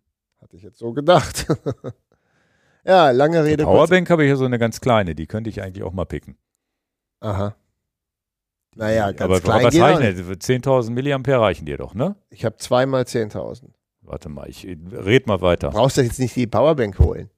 Ingo. Ja, okay. Also wie gesagt, das äh, war mein, mein Testfahrt. Du kannst jetzt ja zuhören und die Zuhörerinnen und Zuhörer hören es ja auch, dass ich dachte, ich pack mal alles ran und ich wollte ganz gerne natürlich noch mal einmal den Final Check haben, sind die Laufräder auch in Ordnung. Ne? Ja. Ich habe hochbelastbare Laufräder extra für die Tour Divide genommen, von DT Swiss gekauft, also wirklich das stabilste, was ich mir da so vorstellen konnte und wollte aber gerne noch einen Final Check haben, sind die Lager in Ordnung, nochmal gucken, ob es äh, einen Seitenschlag gibt, einen Höhenschlag gibt und so eine Sache. Und äh, die sind in Oelde, das ist ein bisschen südlich, südlicher von Bielefeld. Das ist ja von, von, von Basinghausen, waren das jetzt 135 Kilometer. Das ist ja ungefähr eine Etappe. Genau, und dann dachte ich mir, das mache ich. Ja. Ne? Es waren 1200 Höhenmeter ähm, und das, äh, dann habe ich mir gedacht, also die haben mich auch eingeladen, da das mich anzugucken und so. Und dann habe ich gesagt, das ist ja die perfekte Verknüpfung, dass ich sage, äh, ich mache diese Fahrt. Und wie gesagt, das Video kommt von der ganzen Sache. Kämpfe aber tatsächlich mit mir, mit dem Gesamtgewicht von dem, mit meinem Gewicht kämpfe ich auch. Aber vorwiegend kämpfe ich auch damit, dass das Fahrrad ja 12,7 wiegt und das Gepäck dann nochmal 18. Das ist schon, boah, Das hast du während der Fahrt auch gemerkt. das ist schon Wie lange bist Wenn du, denn, du- wie viel Fahrzeit hattest du denn? 10 Stunden. Zehn Stunden mehr gravelig um oder ein- mehr Ich Straße? bin, ich bin um morgens um 4 los und bin um 1 angekommen. 9 Stunden. Okay. Und so mehr gravelig oder mehr Straße gefahren? 50-50. Okay. Ja. Weil wenn Und du jetzt in das, der Tour was Divide natürlich- fährst, du ja mehr gravelig, ne? Und vor allen Dingen steilere Anstiege, als da jetzt waren. Ne? Da waren jetzt nicht so steile Anstiege. Und du fährst du komplett flach ohne Anstieg. Ist das völlig egal, ob das Rad 25 oder Wenn's 35 rollt, geht. Genau. Genau. Ja. Und es geht mir, mir macht es einfach Sorge, den Berg hochzudrücken. Das ist das, was mir ein bisschen Kummer macht. Hm. Ne? Da Aber ist es dann nicht bei diesen ganz fiesen Bikepacking-Touren, dass man dann halt einfach schiebt? ja, aber es gibt ja auch Passagen, wo du es wirklich tragen musst. Wie machst du das mit Schuhwerk? Fährst du mit Ich- Klick oder fährst du mit Turnschuhen? Klick. Und was machst du, wenn du ewig lange Schiebepassagen hast? Ich, ich, habe jetzt einen hab jetzt einen Flat-Pedal-Schuh, Klick, mit Vibram-Sohle. also der, also sozusagen flexiblen Klickschuh. Genau. Ja, ja, die gibt's ja, die nennen sie ja Touring-Schuhe. Den bin ich in, in Bremen gefahren Ja, und bin ich jetzt auch, also ich teste ja alles. Also es ist ja Mhm. auch ein, wir sind ja ein Podcast, der vielleicht auch Tipps geben darf. Also ich teste jetzt ja auch final das Equipment, was ich benutze. Also ja. habe ich zum Beispiel ähm, mir zuerst einen Flat-Pedal-Schuh von 510 gekauft, war ich völlig begeistert von, habe ich glaube ich im Podcast schon erzählt, wie begeistert ich bin. Ja, bis ich dann gemerkt habe, der hat viel zu viel Verschleiß an der Sohle, wenn man geht. Die Sohle ist viel zu weich. Hm. Dann kippelt der Schuh, kriege ich eine mega Krise. Habe ich auch ein Video gemacht. Kippelnder Schuh ist für mich fürs Knie der Untergang. Und jetzt habe ich von Pearly Sumi einen Flat-Pedal-Schuh. Äh, der hat eine Vibram-Sohle darunter und äh, mit dem kann man ja die sind ja auch griffig ohne Ende. ne? Das ist ja auch wichtig, dass du Grip hast. Ne? Genau. Und äh, den bin ich jetzt beim guter, gutes Beispiel, den bin ich jetzt gefahren bei der Bremen Vereinsausfahrt, wo wir waren. Test bestanden, alles prima. Und den bin ich jetzt, äh, obwohl ich ihn ni- nicht hätte fahren müssen, bin ich ihn bewusst gefahren jetzt äh, in Andalusien die drei Tage. Ob alles passt, ob alles Mhm. gut geht. Und da hätte ich auch einen anderen Schuh nehmen können. Ja, da hättest du auch die letzten 10.000 Kilometer hochwandern können. Äh, Ja. Die letzten 300 Höhenmeter meine ich. Es ging tatsächlich nicht, ne? Wegen zu kalt, ne? Ja, ja, okay. Und vor allen Dingen dann wäre, das wäre, ja, aber wäre, wäre machbar gewesen, nur dann wäre die Gesundheit vielleicht auch aufs Spiel gesetzt. Das Ja, muss ich ja, ja, vorher nicht haben. Und äh, wo waren wir denn? Wir waren bei den Schuhen und wegen, ach, wegen Gewicht meintest Ja, du ja. irgendwas. Ja. ja. Also, ich habe noch ein paar ganz einfache, dünne Turnschuhe, die werde ich zu Hause lassen müssen. Ne? Mhm. Das ist schon klar. Also, Ja, aber das ist ja ein guter Kompromiss mit den Vibran-Schuhen. Du kannst gehen, kannst Genau. alles machen, kannst damit äh, Genau. wahrscheinlich dich dann hinterher auch in den Zug setzen oder in den Flieger oder was auch immer. Ja, ja, ja, ja. ja. Ne? Ja, ja. Ja, das ist so der, das war jedenfalls das Setup und dann war ich da und muss natürlich auch sagen, jetzt habe ich die Laufräder auch wirklich gequält. Die haben sehr viel Regen, sehr viel Matsch, alles, ich habe sie ja gar nicht geschont. Und ja, es sind so zwei, ja, so ein lachendes und ein weinendes Auge. Das lachende Auge war, die Lager waren nicht kaputt. Ne? Dann könnte man ja sagen, ist ja geil. Die habe ich jetzt richtig gequält, die Laufräder, und die Lager sind nicht kaputt. Hm. Und ein Seiten- und ein Höhenschlag war auch nicht dolle drin. Das Felgenband war ein bisschen eingedrückt. Das, das war wirklich okay, dass das erneuert wurde. Ähm, und da bin ich auch froh, dass sie es erneuert haben. Andererseits könnte man sagen, ah, die Lager waren nicht mehr perfekt. Ich habe frische Lager für die Tour, ist für den Kopf auch gut. Jetzt habe ich ja gar keine neuen Lager. Mist. Naja, gut. Hätten, aber hätten sie, hätten sie die denn prophylaktisch, hättest du ja sagen können, mach die aber neu. das ist- macht man das auch nicht. das ne? macht man auch nicht. Also das, das finde ich ja auch absurd. Die Lager sind gut und dann, dann sind sie gut und dann bleibt es jetzt auch dabei. Also am Ende des Tages war es ein schöner, schöner Check. Wir haben nochmal den, den, den Service von dem, äh, von dem Ratchet-System gemacht. Ähm, den hätte ich auch schon mittlerweile selber machen können. Das haben wir ja auch äh, mit So dem Video, Video, in ja. der Schweiz schon mal gemacht und gesehen. Da bin ich auch guter Dinge. Das ist auch wirklich nicht kompliziert. Da geht es eigentlich darum, dass du zu Hause ein kleines Schälchen hast mit Kaltreiniger, um das alles schön sauber zu machen. Darum geht es eigentlich. Das alles wieder ein bisschen zu schmieren und zusammenzustecken, das machst du ja werkzeuglos. Hm. Ne? Ja, und dann äh, war das eine schöne, schöne Fahrt und auch eine schöne Erkenntnis, dass ich nochmal über, also ich drehe jetzt nochmal jeden Stein, hätte ich gesagt, um, ob irgendwo Gewicht einzusparen ist. Ja. Jetzt hast du eine ultraleicht Powerbank oder was? Meinst du, ich finde raus, wie die heißt hier? Dich brauche ich gar nicht zu fragen mit deiner Brille, ne? Du erkennst es noch schlechter als ich. Nee, ich habe ja hier, ich fotografiere es dann ab und zoome dann das Bild. Made in China. Die haben den, die haben den Namen da gar nicht drauf gedruckt. Okay. Aber das sind 10.000 Milliampere. Und die USB-C, USB. Ja, die wiegt natürlich trotzdem was, aber sie ist halt die kleinste, die ich kenne und sie lädt mein iPhone sogar im Schnelllademodus. Mhm. Und ich habe die jetzt, die, die habe ich jetzt immer dabei. Jetzt muss ich mal gucken, wie die heißt. Mhm. Ähm, weiß ich nicht, wie, wie, groß deine sind, ne? Aber wie, wie findest du denn? Hier steht doch Nightcore. Ja, stimmt, Nightcore. Ja, steht doch drauf. Wo hast du das jetzt gesehen? Ja, da hinten. Oh, die Seite also, habe ich nicht gesehen. Dass ein Hersteller ein Produkt auf den Markt bringt und den Produktnamen nicht draufschreibt, das gibt es aber auch, auch nicht. Genau, ne? Nightcore. Und zwar sind mir die über den Weg gelaufen, über so, eine, über so einen YouTube-Kanal, der, wo es nur um, um, um, um, so, um so Produkte geht, möglichst minimalistisch reisen. Ja. Und da wollte ich dir die sowieso nochmal zeigen. Jetzt gut, dass wir drüber gesprochen haben. 52,90 Euro, zumindest damals. Nightcore NB 1000 externer Akku. Okay, und das ist eine 10.000er jetzt hier? Rein. Genau, ist eine 10.000er.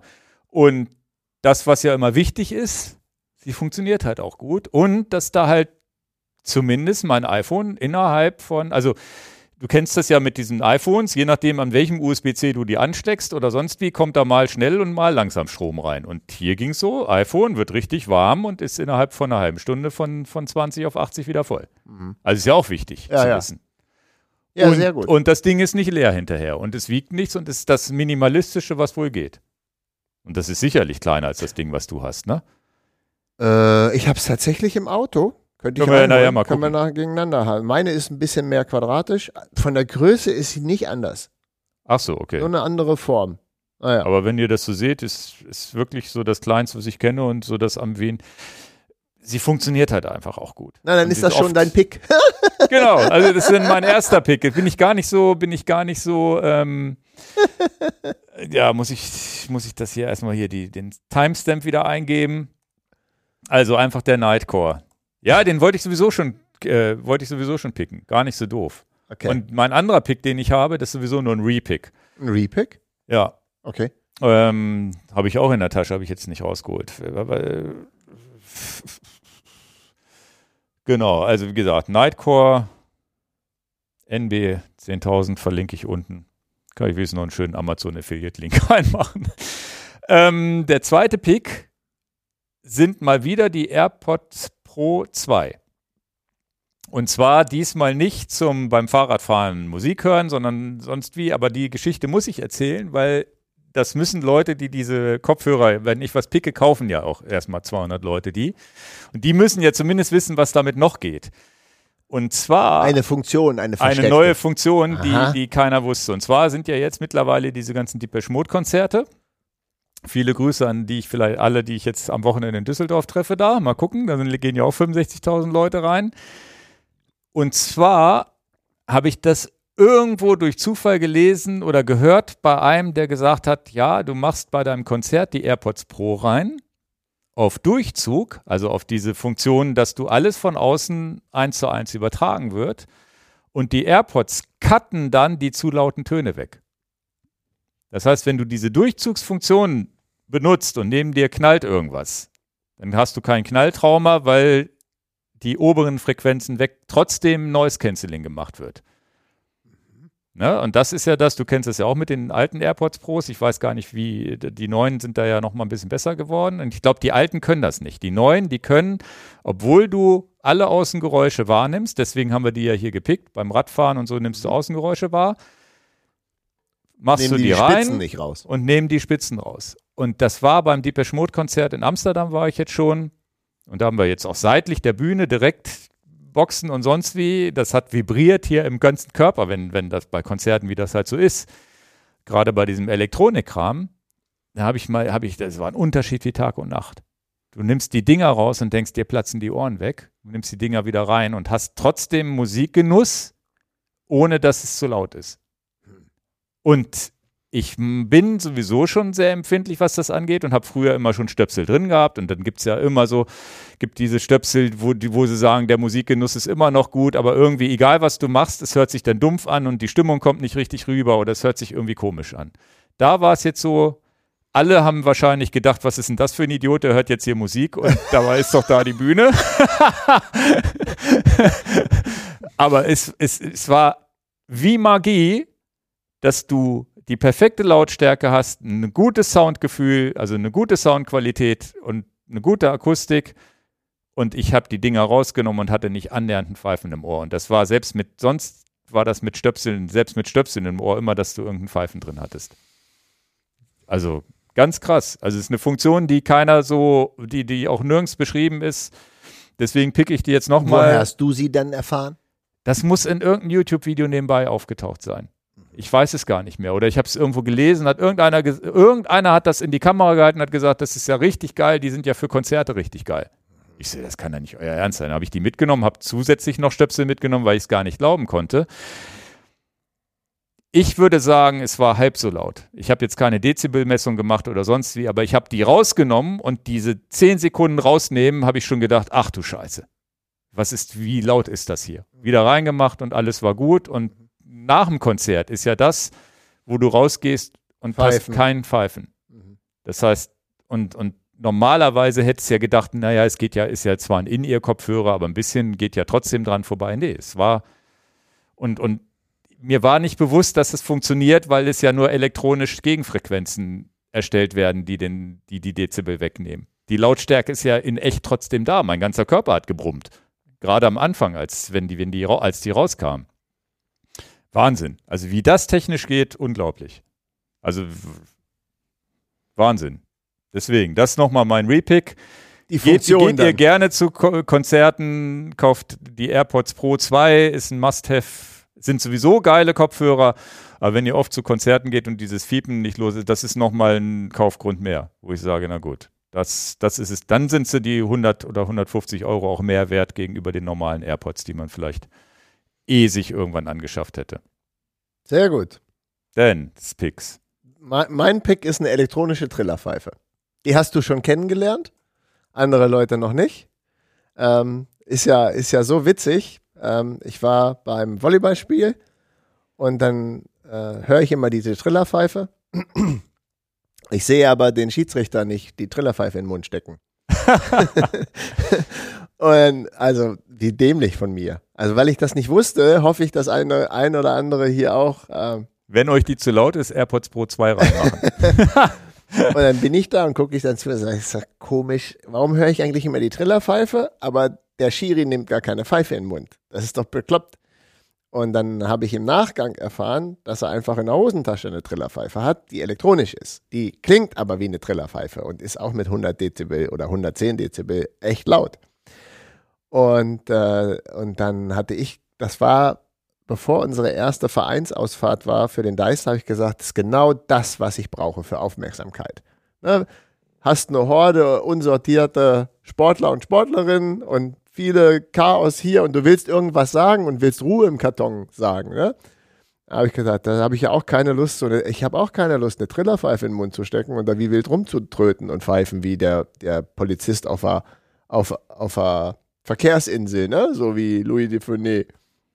Und dann äh, habe ich mir die gekauft. Ist auch wirklich ein einfacher China-Artikel für 15 Euro. Ne? Ja, den Link musst du mir Den schicke ich dir den Link, aber oder gibt es die auch in professionell für, für Schiedsrichter, die dann wirklich, das, dass du sagst, es gibt auch eine Markenpfeife? Nein, die, die ist völlig in Ordnung. Also okay. weiß ich, ich habe jetzt, ich wollte jetzt auch nicht ein Produkt haben, was over the top ist, nur für diese Funktion. Und die ist halt auch laut und du hast drei verschiedene Trillerpfeifen-Variationen und kannst die Lautstärke. Na gut, aber ich kann mir vorstellen, bei so einem Volleyballspiel, dann muss es ja wahrscheinlich irgendwas Zertifiziertes sein. Die ist nicht, müssen nicht Schiedsrichter zertifizierte Pfeifen nicht, haben? Ich weiß es nicht. Es war ja nicht. Ich google das mal. Ich verlinke beides. Ich verlinke die, die du gekauft hast. Meine funktioniert und die ist sehr verlässlich. Aber relativ großes Ding, fand ich. Ja, wie so eine kleine Taschenlampe. Ja.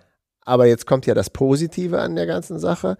Wenn, und deswegen erzähle ich das hier, A, keine Ahnung, du, wie so ein Klassenlehrer musst du die Leute zusammenpfeifen oder du musst einen Announce machen, aber noch cooler ist es ja, wenn du vorausfährst und du hast da eine Warnstelle, die eine Gefähr, also eine richtig, nicht eine Warnstelle, eine Gefahrenstelle und äh, du stehst dann da und da weißt, da kommen demnächst jetzt noch mal zehn Leute um die Ecke ge ge Mhm. gefeiert. Da kannst du halt, weil sie so laut ist, schon richtig, richtig draufdrücken und eine Warnung abgeben, weil da halt eine Gef Gefahrenstelle ist. Fand ich richtig gut. Finde ich, finde ich Na absolut. gut, muss man aber absprechen, ne? Weil mir war das zum Beispiel gar nicht bewusst, was die Pfeife zu. Du hast das ab und zu mal gemacht und dann habe ich gedacht, na gut. Genau, weil es jetzt nicht die Möglichkeit ist. Aber Ja, man, ja. deswegen rede ich ja darüber. Wenn man das im Vorfeld sagt, hier Leute, ich habe hier so eine, so eine elektronische Trillerpfeife, denkt noch mal dran, wenn ich die äh, mache. Und wer kennt es bei einer RTF nicht oder hier oder da? Achtung, Vorsicht und ne? Ja, es wäre zum Beispiel in unserem Video in Bremen, sieht man ja, dass ich als einer der wenigen hinten noch war und mitbekommen habe, dass da einer unserer Mitfahrer eine Panne gehabt hat. Hätte ich so eine Pfeife gehabt, hätte ich so lange gepfiffen, bis alle wieder zurückkommen, damit wir nicht hinterherfahren müssen. Und jetzt Ja? lach, lach oder die, die, äh, du kannst darüber lachen. Bei einer Trillerpfeife ist die Länge begrenzt, bis du keine Luft mehr hast. ja, ja. Bei einer elektronischen Trillerpfeife kannst du das eine Lange machen. Wie Voll lange Alarm. hält denn da der Akku? Weil das ist ja Ich habe tatsächlich. es ja nicht leer gekriegt. wäre das nicht auch die Variante, um im Gebirge. Klar. Aufmerksamkeit. Ne, Aber 100, und vor allen Dingen 110 Dezibel ist die Autohupen äh, Mhm. Lautstärke, ne? Also äh, könnte man natürlich auch missbrauchen, wenn man Leuten total auf den Nerven gehen will, ne? Aber Ja. dafür ist es jetzt nicht gedacht. Als Klingelersatz ist es wirklich natürlich verrückt. Ja, die Leute ja. springen ja, also es sollte schon eine Warnung sein, ne? Aber ansonsten springen die Leute ja da, die drehen ja durch. Und deine Kinder, die gehorchen jetzt auch viel besser zu Hause, ne? Wenn du. Aber für Leute, die eine Gruppe unter Schach halten wollen oder, Ja, ja. oder warum, wieso auch immer, sagen hier, ich brauche jetzt mal Attention, Aufmerksamkeit, kann ja auch sein, keine Ahnung, bist auf einer Busfahrt und sagst hier, Leute, wir hatten doch gesagt, nach zehn Minuten treffen wir uns wieder, ne? Piep, piep, piep. Ja. Es geht weiter. Äh, jedenfalls war mir entgangen, dass es elektronische Trillerpfeifen gibt. Das ist ein Produkt, was ich auch nicht gegoogelt hätte. Ich, man kennt ja nur diese Hupen, die, äh, die so laut sind, ne? Aber Ja. da gibt es, glaube ich, auch fürs Fahrrad, für so Bikepacker, die, die so ein ganz lautes Ding haben, um Tiere wegzuscheuchen, ne? Solche Hupen. Das meine ich, habe ich mal gehört, dass sich das Leute dran machen, um, um, um da den Hund oder irgendwas mit zu verschreck- verschrecken. Ob das Aber funktioniert, das ist nicht eine frei, das ist nicht eine elektronische Pfeife, sondern die macht irgendeinen anderen Ton, aber richtig laut. Ja, aber für Hunde gibt es da nicht so einen so einen- so einen Ton, den wir kaum noch hören, aber der, der die Hunde. Ja, Das ist, glaube ich, eher so eine Pfeife, um, um deinen Hund zu erziehen und dann kommt er. Ah. Ich Weiß dachte, nicht, es gibt so, es gibt so. Ich ja, glaube, hier auch sein. unser ehemaliger Mitarbeiter Olli, der mit dem Brompton unterwegs war, der hat sich irgendwann mal so was ganz Lautes ans Rad gemacht. Ah. Wie so ein Stadion-Lautton. Aber witzig, dass unsere Pits, Picks zusammenfassen. Ne? Der eine macht das zu laut und der andere hat die Kopfhörer, die es rausfiltern. Lustig. Gut, Eigentlich. gut. Ja, Okay.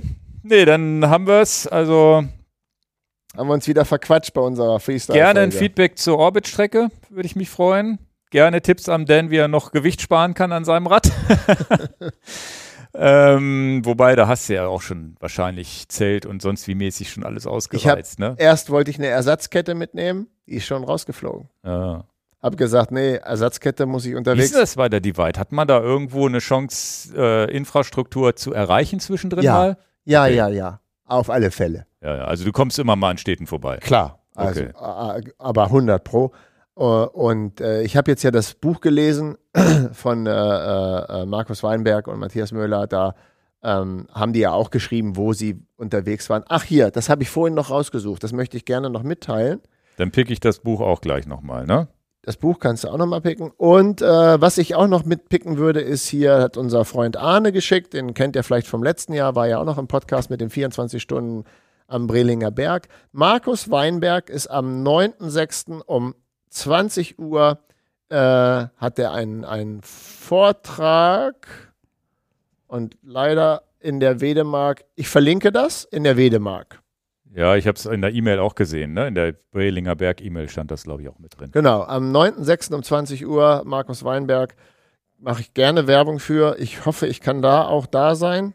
Mhm. Würde ich auch gerne dran teilnehmen. Kostet, glaube ich, nur 10 Euro oder so Ja. der Vortrag. Also auch ein ganz fairer Kurs.